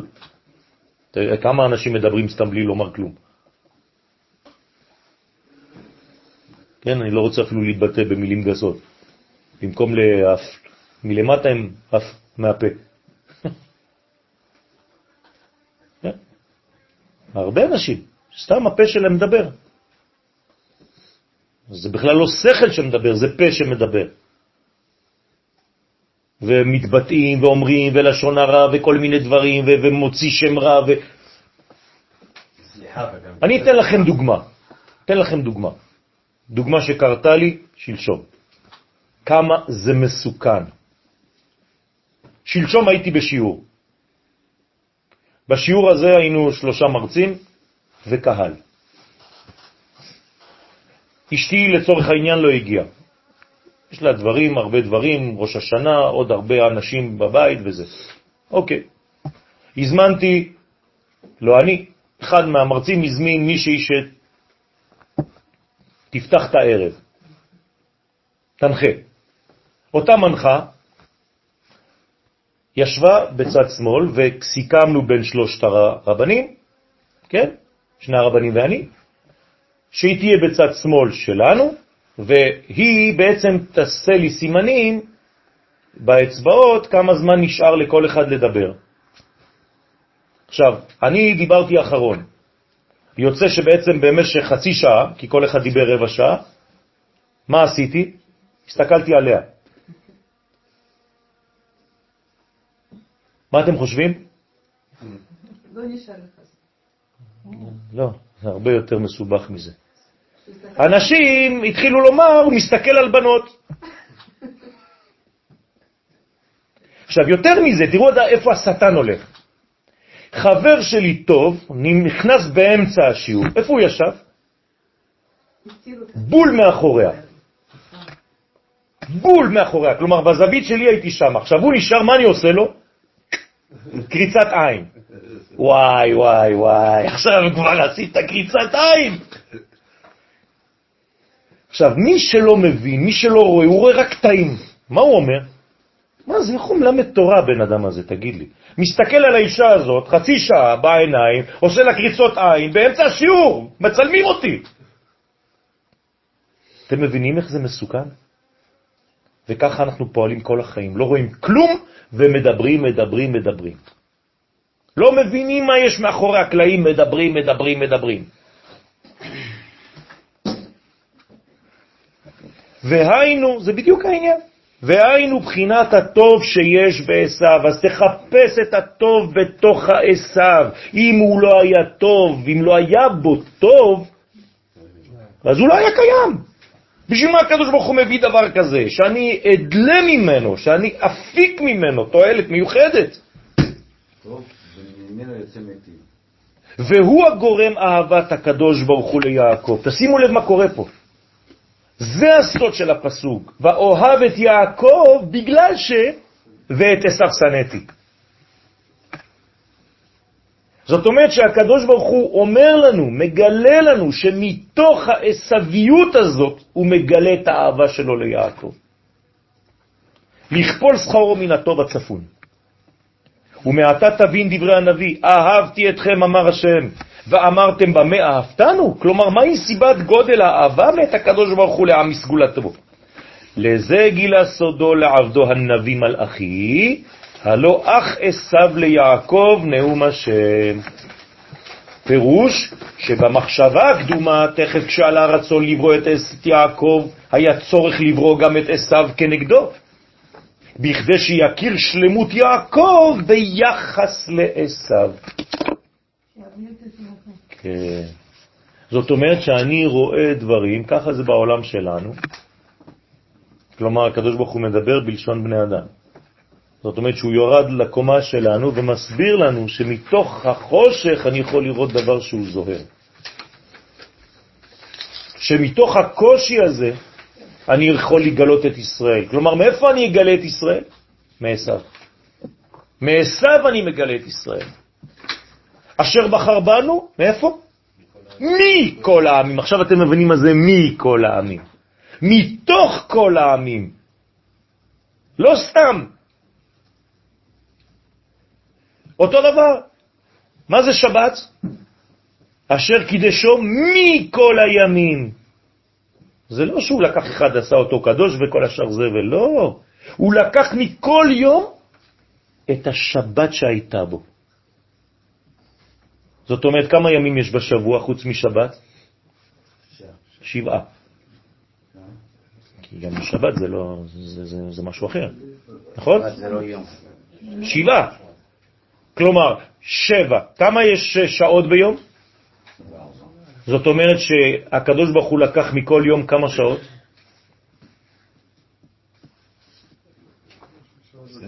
שלוש שעות ומשהו? שלוש ושליש? כדי לבנות את השבת. הבנתם את זה? כלומר, מיום ראשון הוא לקח שלוש שעות ושליש, שהם השבת של יום ראשון. מיום שני הוא לקח שלוש שעות ושליש, שזה התמצית של השבת שביום שני. ומזה הוא עשה שבת.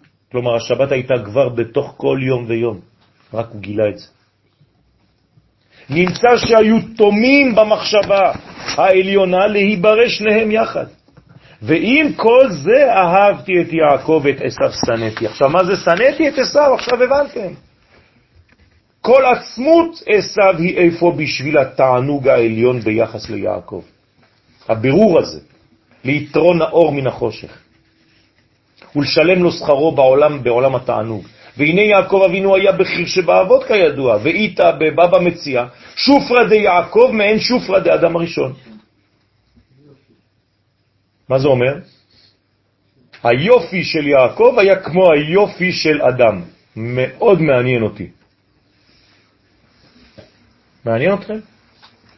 אבל הבחירה של יעקב, לא, הבחירה. של אדם, של אה, החטא, היא כמו הבחירה הזאת של הקדוש ברוך הוא, שעשו, לברוא גם עשו וגם את יעקב. כן. זאת אומרת שיש מנגנון בעולם שלנו, אמרתי, העולם שלנו הוא דואלי. אז הכל בא בשניים, תמיד. עכשיו תשימו לב מה הולך פה. מה אומר לנו בעצם פה הגמרא? שהיופי של יעקב הוא כמו היופי של אדם. זה מעניין אתכם? זה מעניין אתכם? לא, זה יופי רציני. אומרת שיש מקום- יש מקום לאסתטיקה. אה, באמת? טוב, בוא נראה. נראה. סתם, גם רחל אמרה עליה. נכון. רחל כן. אין אישה אלא ליופי. זה גמרא מפורשת. אבל אף פעם לא כתוב שאין גבר אלא ליופי. קודם כל אני שומע כאן מילה שאתם אולי עברתם לידה, היא כל כך ברורה. שופר. שופרה דיעקב מעין שופרה דאדם. עכשיו אני אקרא את זה בצורה אחרת. שופרה דיעקב מעין שופרה דאדם. תרגום חדש. השופר של יעקב אבינו דומה לשופר של אדם הראשון. אה, עכשיו היה להם שופר שניהם? אה. עכשיו אתם מבינים מה זה אומר? ולכאורה צריך להבין, מה הורו לנו חז"ל בזה? שיעקב היה נאה ביותר? תגידו לי, באמת, אתם רציניים? זה מה שהקדוש ברוך הוא רוצה להראות לנו? אלא שדבר גדול רמזו בזה, והכוונה שהיו בבחינת התפארת שרצה הקדוש ברוך הוא לקבל כבר מאדם הראשון, ובסוף יצאה והתגלתה ביעקב. זאת אומרת, התפארת הייתה גנוזה איפה? כבר אצל אדם הראשון. הקדוש ברוך הוא כבר רצה את התפארת הזאת. וזה נקרא שופר, כלומר השופר מה הוא מגלה בעצם? הוא בעצמו תפארת, והוא מגלה את הבינה. כלומר המידה הזאת שנקראת תפארת, איפה היא עומדת? באמצע המציאות. זה התפארת, זה מה שהקדוש ברוך הוא מתפאר בו. אצל מי הוא תכנן להביא את זה? אצל אדם הראשון. לא יצא אצל אדם הראשון. האדם הראשון נפל. איפה זה יוצא? אצל יעקב. לא היה עשו. לאט לאט. אם זה יוצא אצל יעקב, שזה בעצם עם ישראל, אז מי זה אדם? ישראל. ולכן אתם מבינים עכשיו, אדם אתם, והגמרא אומרת לנו, אתם קרואים אדם, ולא אומות העולם. מתמטי. זה פונקציה מתמטית פשוטה. אנחנו מידת התפארת, שמי היה אמור לגלות אותה? האדם הראשון. כי השורש הוא אדם הראשון, והוא לא נברא אלא לשם סיפור תהילת השם בעולם, בסוד כניסתו לשבת של הבריאה. מה הקדוש ברוך הוא מחכה מהאדם הראשון? מה הוא מצפה ממנו? הוא בורא אותו ביום השישי, רק תיכנס לשבת, זהו, זה מה שאני רוצה. כן? תסיים את ההיסטוריה בעבודה. איפה? בבריאה, בזמן ובנפש. כלומר, תיכנס לשבת של הנפש שלך, תיכנס לשבת של הזמן שלך, ותיכנס לשבת של המקום, אוקיי? בכל התכונות צריך להיכנס לשבת. וזהו שנברא מלוא קומתו בצלם דמות תבניתו התברך. וציורה דאדם הוא ציורה דעובדא דבראשית, כלומר, אדם הראשון נברא כמו בראשית, כמו כל העולם. ורצון השם היה להתפאר בו ועמו, אלא שחטא ונטמעתה קומתו, ואטם עצמו בפני גילוי התפארת. וכיוון שבא יעקב תיקן זאת והחל לגלות ולפרסם מלאותו יתברך מלוא קומתו. איך מלוא קומתו? אה, אתם רואים? השתכללות. הוא מתחיל בעקב ועולה עד הראש. יעקב זה י' בעקב, ישראל זה י' בראש. גם לי ראש ישראל. מה? זה גם לי ראש. על זה אני מדבר עכשיו. יעקב זה י' עקב, וישראל זה י' לראש. או לי ראש, איך שאתה רוצה. ויבוא יעקב שלם, ויש לנו פסוק שמוכיח את זה. ויבוא יעקב שלם, כלומר הוא השלים את מה? את מה שהחסיר אדם הראשון, שמיטתו הייתה שלמה, בניגוד למיטתו של אדם הראשון, שהוציא את קין והבל, שלא היה בבחינת קומתו מגע נוכרי, זאת אומרת האדם הראשון, האמיתי, במקום אדם, מי זה? יעקב. ועכשיו אין כבר דואליות, כי כל האחים הם קודש. לכן הם לא הבינו את זה. כי כל הזמן הם אמרו, תמיד יש אחד לזרוק אותו החוצה. כן. לכן הם זרקו את יוסף. הם אמרו עד היום בהיסטוריה, מה היה? כל הים נולדו שתיים, ואחד נדחה, נדחה, נדחה, נדחה, נדחה. ככה זה היה. אז הם אמרו, גם אנחנו 12, טוב, יש אחד לפחות, משהו לא בסדר פה, נכון? מי זה? תפסו את יוסף. לא. למה זה הכרחי? כאילו, מה, להמשיך את אותו מנגנון? כי כן, כי העולם עוד לא הגיע לתיקון שלו. מה אומרת התורה? לא, יש פה טעות. אתם צריכים לשחרר את יוסף, להבין שעכשיו אתם חוזרים לאחדות. מתי יוסף יוצא מהכלא? בראש השנה. בראש השנה יצא יוסף מבית האסורים, גמרא מפורשת. זאת אומרת, מה אנחנו חוגגים בראש השנה? זה אף אחד לא שהוא זוכר, אה? שחרור מהכלא. מה, אתה, זה לעשות לו מסיבה, לא? עכשיו, אם אתה מבין מי זה יוסף, ואתה מבין מה זה הכלא שהוא נמצא בו, אתה מבין מה זה ראש השנה עכשיו? זה פשוט פלא פלאות. אתה יכול לעשות שיעור שלם על ראש השנה רק על שחרורו של יוסף מבית האסורים.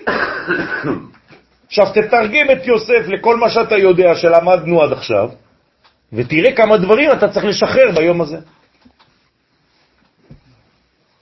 שקשורים ליסוד.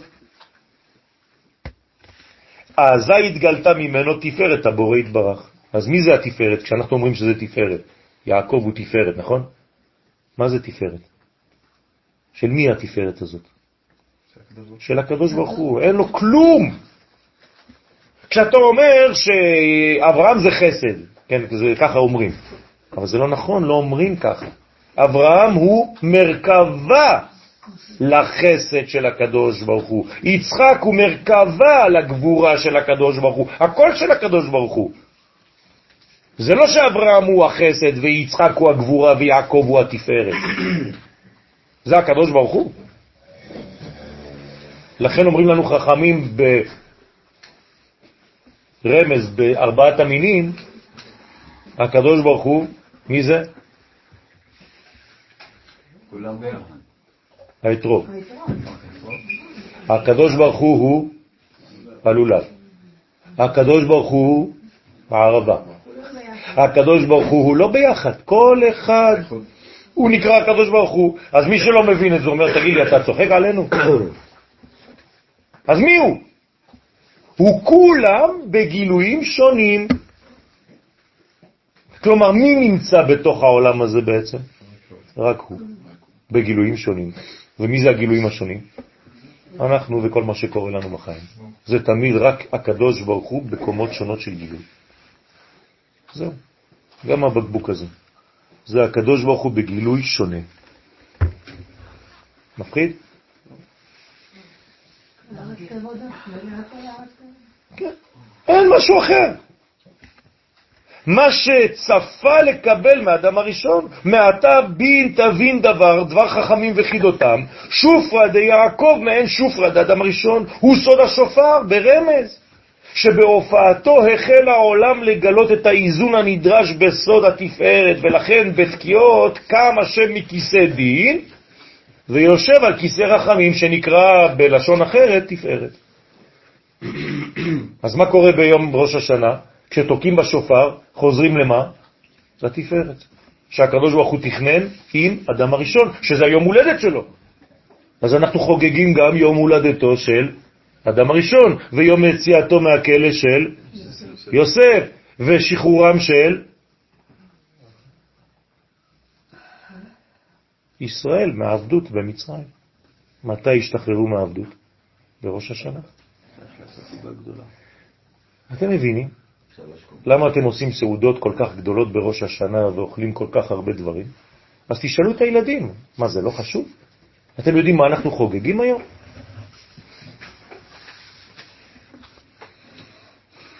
הכל מי, חוץ ממה אנחנו חוגגים? מבריאת העולם. הכל הפוך. אם מישהו יגיד לך שהעולם נברא בראש השנה, הוא טועה. זה לא כתוב בשום מקום. לא, יציאת מצרים פיזית יצאו בפסח, אבל באותה שנה היו כבר משוחררים שישה חודשים לא עשו כלום במצרים. גמרא מפורשת.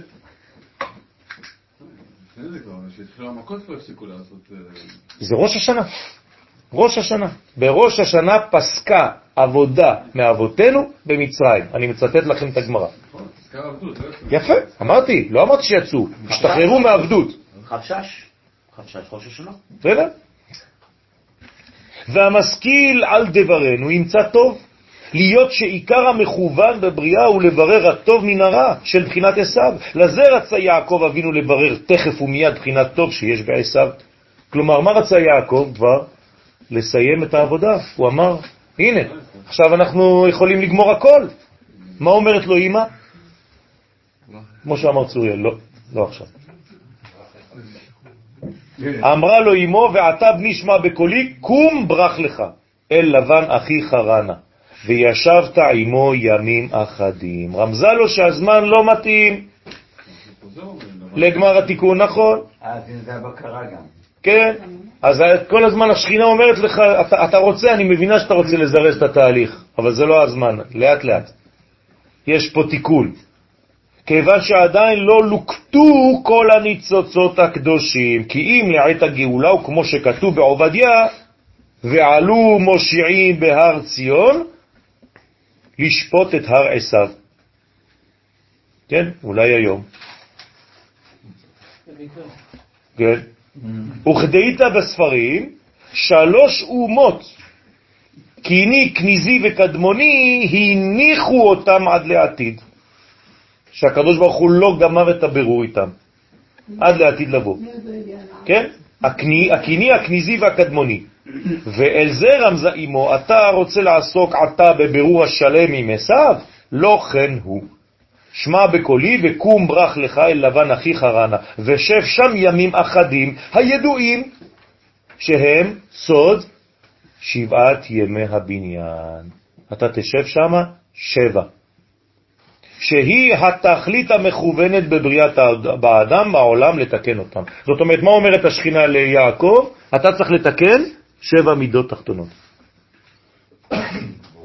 חסד, גבורה, תפארת, נצח, הוד, יסוד ומלכות. אחרי זה באמת הוא הולך ללבן והוא אומר, ויהיו בעיניו כמים אחדים. מה, יפה, בדיוק. וכמה הוא אומר לו לעבוד? שבע. שבע שנים, עוד שבע, עוד שבוע, שבועה, הכל יש שם, כל הזמן זה שביעיות. עכשיו אתם מבינים יותר. אתם מבינים שכל התורה זה הכל קודים? בשולחן ערוך, אור החיים סימן תקפ"ו, שופר של ראש השנה, מצוותו בשל איל. ותוכן הדברים הוא שהגם שכל השנה כולה על רוב התעוררות האדם והתלהבותו לתורה ולעבודה ולתפילה, כן, לתורת עבודת התפילה, על ידי מה שלוקח לעצמו ברמיזה דחוכמתה, מפרטי המדרגות שבעולם מעורר ליבו בקרבו, באהבת הקדוש ברוך הוא הבורא ברוך הוא, ולפעמים במידות היראה, וכדומה משבע ימי המידות. כלומר, במילים פשוטות, כל השנה כולה אנחנו עובדים את השם במידות שונות. פעם בחסד, פעם בגבורה, פעם בתפארת, בתפילות, ב... זה נאמר על כל השנה, שיש לו פנאי להמתין על זה. לא כן בראש השנה, שכללות העולמות תלויה בסערה. הכל תלוי. בעשר. מה זה בסערה? עליונים ותחתונים, ואפילו עשב השדה. כולם ממתינים ומצפים על להיות התעוררות התחתונים. כלומר, בראש השנה חוזר העולם למצב של קיפאון. ימה דקפו. שעולה מן הארץ מנשמות הצדיקים, ואז אנחנו מתחילים לתפעל, ללחוץ על הכפתור מחדש לעוד שנה. לחדש ולבנות את העולם בשבילם, אנחנו קוראים לזה מלכות. ומפני מורה גדול כזה אין פנאי. כי אם יעורר ליבו בקרבו בתשובה רמה מאימת הדין הגדול והנורא. כלומר, יש לך פעולה כל כך גדולה לעשות ביום הזה. אתה חייב להבין את זה. וזה שרמז בדבריהם, שופר מורה תשובה של ראש השנה. שהאדם שב אל מקורו ואל יהודו בתשובה שלמה. בשביל זה צריך לשמוע. הרי מה המצווה היחידה בראש השנה? לשמוע את כל שופר. זהו. מצוות היום זה השופר. אבל אתה צריך להבין מה. והדבר נעשה בשופר של איל דווקא, כי הוא מורה על הדין שהיא נקודת האמת המקורית באשר העולם נברא במידה זו. אז צריך את האיל הזה. מה קרה לאיל? אה, נאחז בסבך בקרנב. עוד רמז. כלומר, מאיפה מוציא אותו אברהם? מכל הבלאגן שם, הוא לא מצליח לזוז. כן, מי, מה, מה, מה, זה, מה זה הסוד הזה? אתם מבינים? זה אנחנו. הלכנו לאיבוד, התפסנו בכל מיני גדרות, בכל מיני סיבוכים. ומי מוציא אותנו? אברהם, החסד. רק החסד יכול להוציא אותך מהסבך. וזה שרמזו להפליג מעלת עם קדוש ישראל, קדוש ישראל, השבים בראש השנה בתשובה שלמה, ולובשים לבנים ומתעטפים לבנים. שהכל מורה על הלובן העליון של יראת הרוממות, זה לבן. לך תפגוש את לבן, אחי. לך תתקן שבע מידות תחתונות. עכשיו צריך להוסיף לאחי לבן, Mm. בסלנג שלנו. שלא יתפסו אותך על לבן כן. לבן. הפעולה שאנחנו בעצם עושים בראש השנה היא בעצם להגדיר כמו שאדם הראשון הגדיר שמות. בדיוק. לחזור להגדרות הנכונות של המציאות. זה נקרא שופר. השופר מראה לך, ממחיש לך את מה ששכחת, את ההגדרות האמיתיות של כל דבר. ומגלחים שערם, צריך ללכת לספר לפני ראש השנה, כן? להשליך מעל עצמם בחינת עבודה זרה. כלומר, בשיער צריך להוריד את הקצוות לפני ראש השנה, לחתוך קצת, כדי להראות שאתה רוצה להתחדש. נכון? הרי יש הלכה. למה צריך ללכת לספר לפחות פעם בחודש? שלא יהיה חז ושלום עניין של אבל. כי האבל לא מסתפר 30 יום. אז צריך כל הזמן לעשות התחדשות. וכמה שאתה יותר גבוה, כמה שזה יותר תדיר. תדיר. מי מסתפר כל יום? המלך. חייב כל יום ללכת לספר. אתם יודעים את זה? לא. הנה. כל יום. אה, מה יש להוריד כבר? כן. כן? אה, יש. אה, כן, אפילו בקטנה, רק לסדר משהו. מה רצית להגיד? על השיער. מה שיער? שיער הראש. כן, דרך אגב, ב- ב- ב- בשולחן ערוך כתוב הזקן אפילו. זה לא בזוהר. בשולחן ערוך כתוב הזקן. גם אישה עם שיער ארוך? מה? גם אישה עם כן, גם אישה צריכה ל- ל- לקצץ בכלל כשהיא הולכת למקווה, לפני שהיא הולכת למקווה, להוריד את החלק האחרון של השיער. לעורר ליבם בקרבה, מקרבם, מלקיחת רמיזה דחוכמתה באמצעות התלבשות הי"ג תיקונים. אז מה זה הבגדי לבן שאנחנו לובשים בראש השנה? כשאתה תלבש אותם בעזרת השם ביום ראשון אחר הצהריים, לפני שאתה הולך לבית כנסת, תחשוב שאתה עכשיו מתלבש בי"ג תיקונים של רחמים. זה הלבושים. י"ג מידות. ביראת אלוהים על פניהם. ולזה רומז הכתוב, כי מי גוי גדול אשר לא אלוהים קרובים אליו. מה זה אלוהים קרובים אליו? כלומר שמקרבים עצמם ביראת הרוממות שבכינוי אלוהים חיים. זה לא אלוהים סטטיים של חוקים יבשים, אלא אלוהים שקרובים אליו. ואז טוב להם בזה ובבא. כלומר, בעולם הזה ובעולם הבא, בפנימיות ובחיצוניות. בצר לך ומצאוך כל הדברים האלה באחרית הימים, ושבת עד אדוני אלוהיך ושמעת בקולו. כי אל רחום אדוני אלוהיך לא ירפך ולא ישחיתך. הכתוב מורה דרך הנכונה להיות תפילתו מקובלת ומרוצה. להיות רישומו ניכר, ומצאוך כל הדברים האלה, ממקרה ומפגעי זמנים באחרית הימים. שמוסב הדיבור על השכינה. למה השכינה נקראת אחרית הימים? יפה, כי היא המלכות והיא אחרית הספירות. יפה, היא התחתונה שבספירות, לכן קוראים לה אחרית הימים. זאת אומרת ששנה, כמה זה בגמטריה? ספירה. אז ראש השנה זה ראש הספירה. בסדר? זאת אומרת שמה זה אומר? שעכשיו באחרית הימים הומצאוך כל הדברים. איפה התרכזו כל הבלגנים של כל הזמנים? בשלבים האחרונים של הגאולה. כמה שתהיה יותר קרוב לאור הגדול, הכל יעמוס שם, תעמיס, תעמיס, תעמיס, בלגן שלם זה. נכון, זה אותו דבר. ברגע האחרון, ברגע אחד, בשלוק אחד, הכל הולך.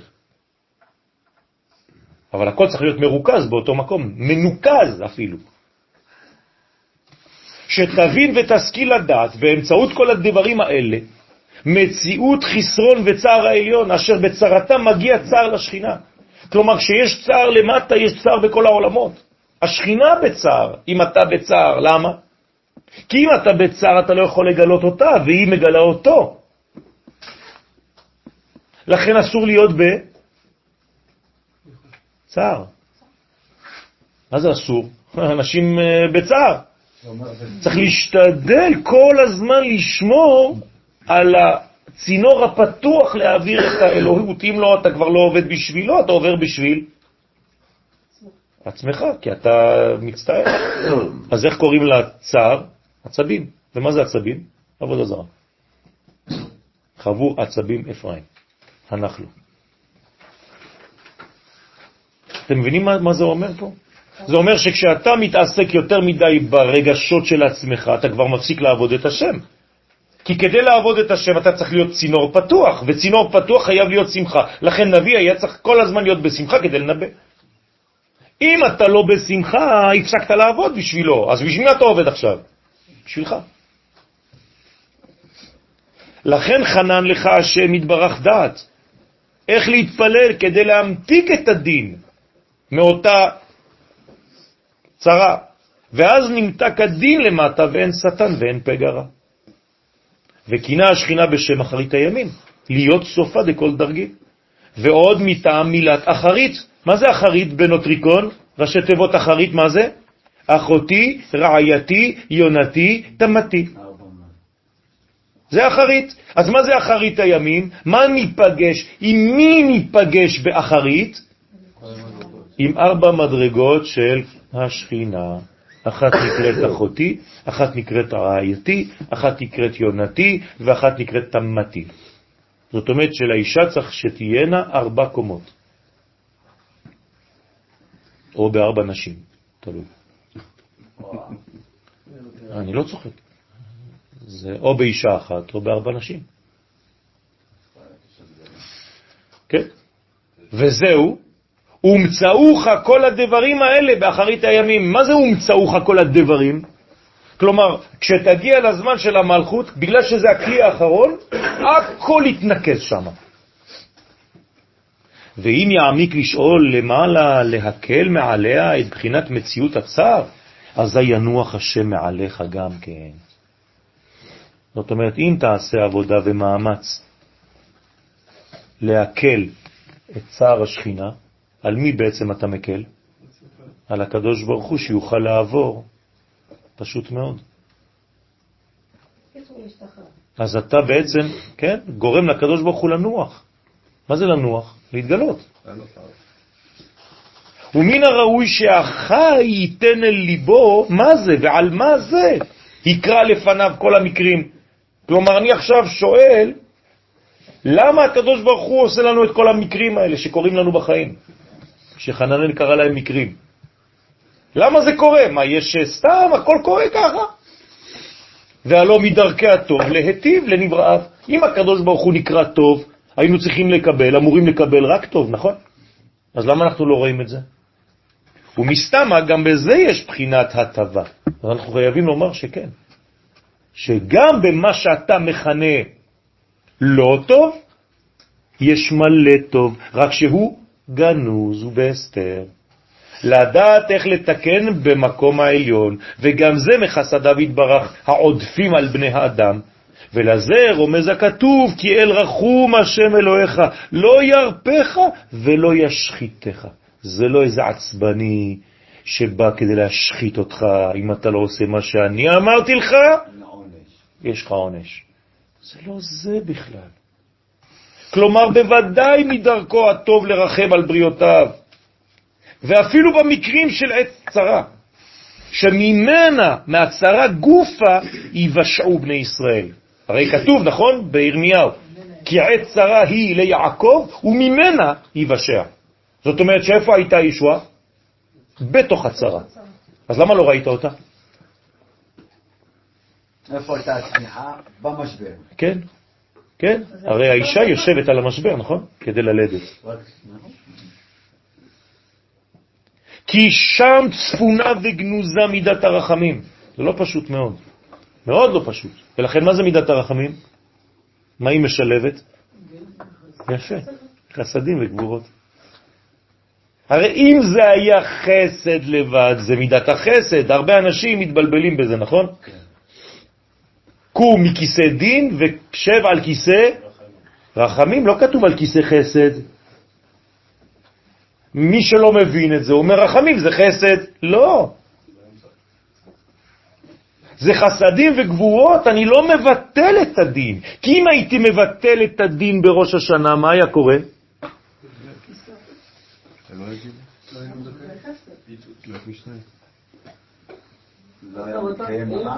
אם הייתי מבטל את הדין בראש השנה, מה היה קורה? מתבטל הרחמים. היית מבטל את הרחמים, היה מתבטל העולם, והיית אומר שכל המידות של הקדוש ברוך הוא מה הן? לא. בלבלתי אתכם נאום לא, השם. לא, חסד, חסד, כי אין דין. היית מוותר, היית מוותר על מידת הדין, אסור לוותר. כל האומר הקדוש ברוך הוא ותרן, מוותר על מידת הדין, יוותרו מעב. אנחנו לא מוותרים על הדין, אז מה אנחנו עושים לו? פשוט ממתיקים אותו. מה זה ממתיקים אותו? נותנים לו זמן. זה נקרא מידת הרחמים, ולכן רחמים פירושו זמן. אסור לוותר על הדין, הרי הקדוש ברוך הוא זה דין, זה אמת. אתה מוותר על האמת? אתה אומר לו, טוב, יאללה, נו, נו, נו, נו, נו.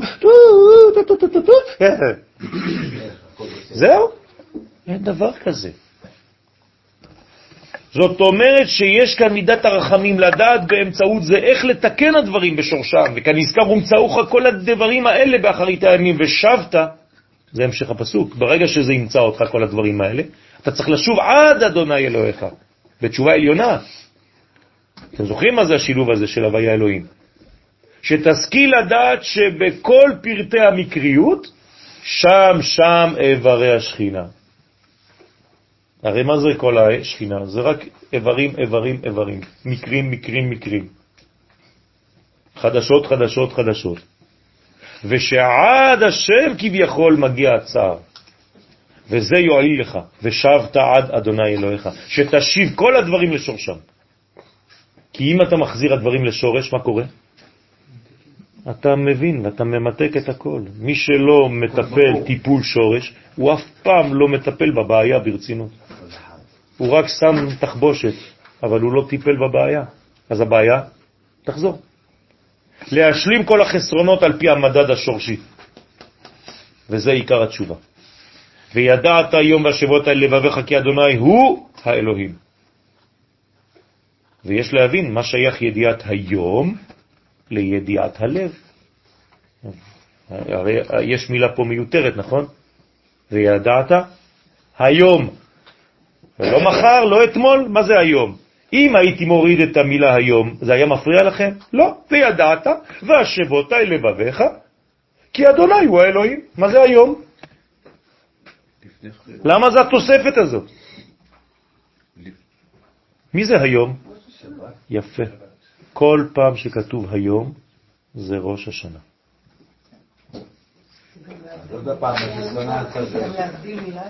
נכון. איפה ראינו שהיום זה ראש השנה?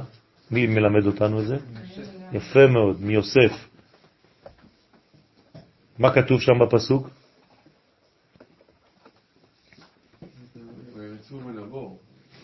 לא, זה כשהוא הלך עם אה, אשת פוטיפר, כשהיא השאירה את כולם, זרקה את כולם מחוץ לבית כדי להישאר לבד איתו.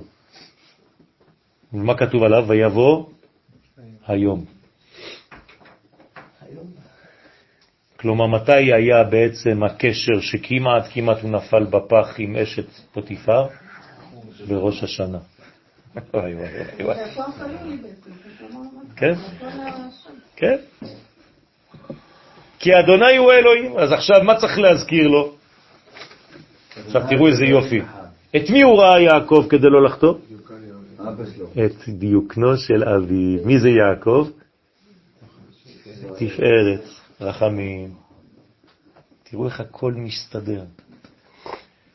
תגידו לי, כמה שנות אור צריך כדי לכתוב משנה וגמרא, ולדעת את כל הסודות האלה ולהכניס לנו את זה בתמצית כזאת. מה זה, זה אנושי? תגידו את האמת, זה אנושי? זה לא יכול להיות אנושי. מה זה החכמים האלה? מה זה? איפה ראיתם בעולם חכמים כאלה? איפה? נשבע לכם, אני, אני, אני פשוט, אני שומע לפעמים את, את השטויות ואיך מכבדים את הדלי למה וכל... מה כבר הוא המציא? מה הוא כבר אומר? אתה לוקח תלמיד חכם, בפח זבל אתה מוציא אותו, הוא יותר גדול מכל מה שהשטויות שהם מדברים שם.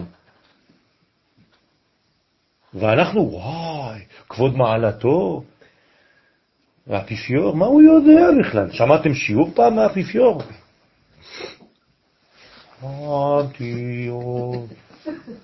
נו באמת, זה, זה, זה פשוט מבהיל. איפה אנחנו? באיזה רמה ביחס לזה? אני אומר לכם, אני משתגע, לפעמים אני רואה תוכניות בצרפתית, אני רואה את הרמה של העם, אני אוהב לראות את זה, רק כדי לראות איך אימפריה מתמוטטת. איך אני רואה את זה מול העיניים שלי לאט לאט. איך אימפריה מתמוטטת. מה, מה, מהרקנות הזאת שיש שם. זה מזכיר לי את ה... כן, את האונייה, איך קראו לאונייה הגדולה הזאת? הטיטניק הזה? טייטניק? כן, מה זה שם? זה ככה, זה כמו העולם, כולם שם. אתה שומע מזלגות, הכל נקיים. אנשים, גברים מנשקים ידי נשים, אלה מנגנים, וכל האונייה טובעת. כל האונייה טובעת, והם... אותו דבר. אותו דבר. אמרתי להם את זה בצרפת. אתם בטייטניק עכשיו. אתם ממשיכים עם הכינורות שלכם, מוזיקה סימפונית, כן? ארוחות, שפים וזה, וכל האונייה אתם בתוך מתחילים לשקוע. וידעת היום, ויש, כן, ויש להבין מה שייך ידיעת היום לידיעת הלב, כי אדוני הוא האלוהים. אלא שזה על דרך חז"ל, בפסחים, על הפסוק, והיה אדוני למלך על כל הארץ, ויום ההוא, מתי זה יהיה? ראש השנה. כלומר, בראש השנה, יום אחד בהיסטוריה, בעזרת השם יום שני הזה, יהיה אדוני אחד ושמו אחד. אתם מבינים מה זה אומר? זה אומר שכל מה שיתחיל ויתגלה בשנה, מתי זה יתחיל? בראש השנה, חייב, כי זה השורש. זה הראש וכל השנה זה הראש, בדיוק. ויקשו, וכי העידנה אין אדוני אחד ושמו אחד? אז הגמרא שואלת שם בפסחים דף נון, ומה, היום הקדוש ברוך הוא לא אחד ושמו אחד? מה, הנצח זה ביום ההוא? והעולה מדבריהם הוא ההפרש בין עתה לבין העתיד. בענייני ברכה של שמועה טובה לברכה של שמועה רעה. אתם זוכרים? שעל שמועה טובה מברכים הטוב והמטיב, היום, ועל שמועה רעה מברכים ברוך דיין האמת. זה מה שאומרת הגמרא שם, משם זה בא. אז זה הבדל גדול. אתה צריך לברך על שניהם אותו דבר. יפה מאוד. זאת אומרת שבסופו של תהליך אנחנו נברך על מה? הטוב והמטיב על הכל. אנחנו נבין שגם מה שאתה הגדרת כרע, לא היה רע. אתה חשבת שזה רע. והעניין דהית בזוהר, מן מנחון די חשוכה מהבחין לנהורה. אומר הזוהר הקדוש, מי מסוגל מביניכם להפוך חושך. חושך לאור? וטעמין מרירה למיתקה, וטעם מר לטעם מתוק. יש אחד שיקום בבקשה? מן מנחון, מי מכם דמחקאין בכל יום על אנהורה דנהיר בשעתה דמלכה פקיד לאילתה? מי מתעורר, מי עוד מסוגל להבין כשהקדוש ברוך הוא פוקד את האיילה שלו? מה זה אומר? מי זאת האיילה? השכינה. השכינה נקראת איילה, והקדוש ברוך הוא פוקד אותה. זאת אומרת שיש זיווג בין קודשא בריך ושכינתה. מי מכם יודע מתי זה? איך זה עובד? שואל הזוהר. בטח שאפשר. אבל אנחנו בתחתון. לא, אל תדאג, אל תדאג. אל תדאג. אל תדאג. אם, אם רבי שמעון, זה רבי שמעון כותב, אם הוא אומר לך את זה, הוא מדבר כאילו בשם השם. עוד לפני שהייתי נוצר? כן. זה בדיוק אחד מהסיפורים של רבי נחמן מברסלב. יש תחרות שם. מי זוכר? קודם. אחד אומר, אני זוכר, כשהייתי בן חמש. הוא אומר לה, חמש. אני זוכר כשהייתי בן שנתיים. הוא אומר, מה, אתה זוכר כל מה שעשית בגיל שנתיים? כן. שני בא אומר, אני זוכר כשנולדתי. וואי, איזה אלוף. אחד אומר, כולכם סתם. אני זוכר כשהייתי טיפת זרע. בתוך הבטן של. איך? אני זוכר כשהייתי טיפת זרע בתוך המוח של האבא. והאחרון בא ומה הוא אומר? אני זוכר שקט מוחלץ. כלומר, כשהייתי עדיין במחשבה האלוהית, לא היה כלום. אז זה בדיוק, אפשר לעלות. כי זה עיקר תורת, ויתקרא מלכין מכל מלכין דעלמא, כי זה עיקר תורת האדם להסיק רוממות אלוהותו יתברך ומחשבותיו הקדושים הניכרים מתוך מעשיו ופעולותיו שנוהג עם בריותיו, שבאלו מראה עצמו בבחינות שונות זו מזו, בכל שעה ורגע. כלומר, הקדוש ברוך הוא כל שנייה הוא מתגלה בדבר אחר, בתנועות שונות, באנשים שונים, במידות שונות. מה זה, ג'יימס בונד? לובש צורה ופושט צורה, ולובש צורה חדשה. לכן הוא משנה שמות. והחכב אשר עיניו בראשו, לא נגרם מעבודתו שום דבר בעולם. ולפי הפנים שמראה הקדוש ברוך הוא בעולם, נפשו של הצדיק, של החכם, יודעת מאוד שגם זה מאת השם הייתה. הידיעה הזאת זה יהיה שמו אחד. בוודאי. כלומר, אתה יודע לראות את השם תמיד. כל הזמן, כל הזמן הוא פה, כל הזמן בכל המעשים, בכל ההתבטאויות, בכל ההתרחשויות. אתה לא יכול להוציא את הקדוש ברוך הוא ברגע אחד חס ושלום בהיסטוריה, אפילו לא בזמן הקמת מדינת ישראל, שזה הדבר הכי חמור שקרה בהיסטוריה. אז איפה, איפה היכולת בחירה שלי? גם בכעס, יפה, כאילו... יפה מאוד, שאלה גדולה, שאלה גדולה, שאלה גדולה. אתה צריך להיות חכם ולדעת, יש לך פה עוד התשובה? תודה רבה, ידידי היקר. אז תראה מה אומר הרב קוק באורות התשובה. שאלה גדולה מאוד. פרק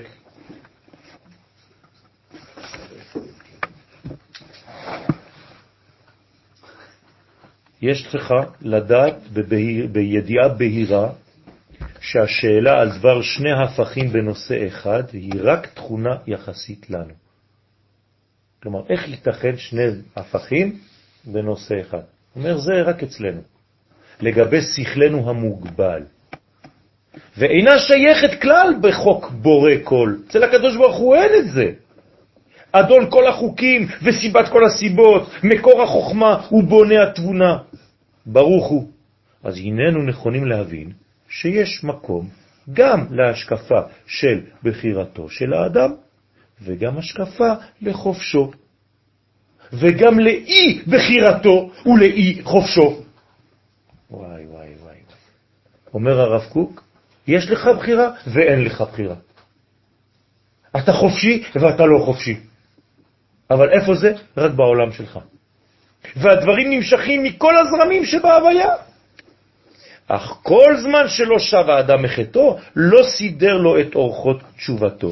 הרי הוא מונח תחת הסבל של בחירתו והאשמה על כל מעשיו. אבל למעלה, של הקדוש ברוך הוא, כל הדברים האלה לא קיימים בכלל. ואתה צריך לחיות עם הדואליות הזאת שהיא הפוכה לחלוטין. קשה. הנה, הרב מתייחס לזה. לא בורח. בהולוגרמות, ואנחנו בסרטים של עצמנו. נכון, אבל פה בעולם הזה, בגלל שאתה בעולם הזה ולא בעולמות העליונים, וכל תוצאותיהם הרעות מוטלות על האדם עכשיו. הוא אמנם אחרי הערת התשובה, מיד נמסרים למפרע כל המגרעות שבחייו, הכל לגבי המדרגה העליונה. במילים אחרות, אתה לא הוא. אצלו אין את זה. אין, זה נכון. אבל בשכל המוגבל שלך בעולם הזה, אין מה לעשות. זה עמוד כן? איזה עמוד? רסל. רסל עמוד, לא? י"ז, ט"ז, ט"ז, פרק ט"ז, אורות התשובה. פרק ט"ז, פסקה ג'. טוב. לתמיד לתזה יש אנטיתזה. כן, זה כבר דיאלקטיקה. זה כבר דיאלקטיקה. אז יש סינתז או אפס? מה? אם היה אפס, העולם מתבטל. זה אומר שבעצם יש אותו כוח בימין ושמאל. ואנחנו כבר למדנו שיש כוח יותר לימין מאשר לשמאל, כדי שהעולם ימשיך. אם לא, בין חסד לגבורה, מה היה? אפס. אחד מבטל את השני. אין דבר כזה. אז מה זה תפארת? יותר מה? יותר חסד, לכן זה ממשיך. טוב, נסיים. מה עם ישראל בא לעשות? איך נקראים עם ישראל? דורשי? לא. דורשי ייחודיך. נכון? ככה נקראים אנחנו? דורשי ייחודיך? זהו, אני מסכם בזה. מה אתם צריכים לדרוש? את תורת הייחוד, את אמונת הייחוד. כלומר להבין שהשם אחד ושמו אחד אצלנו.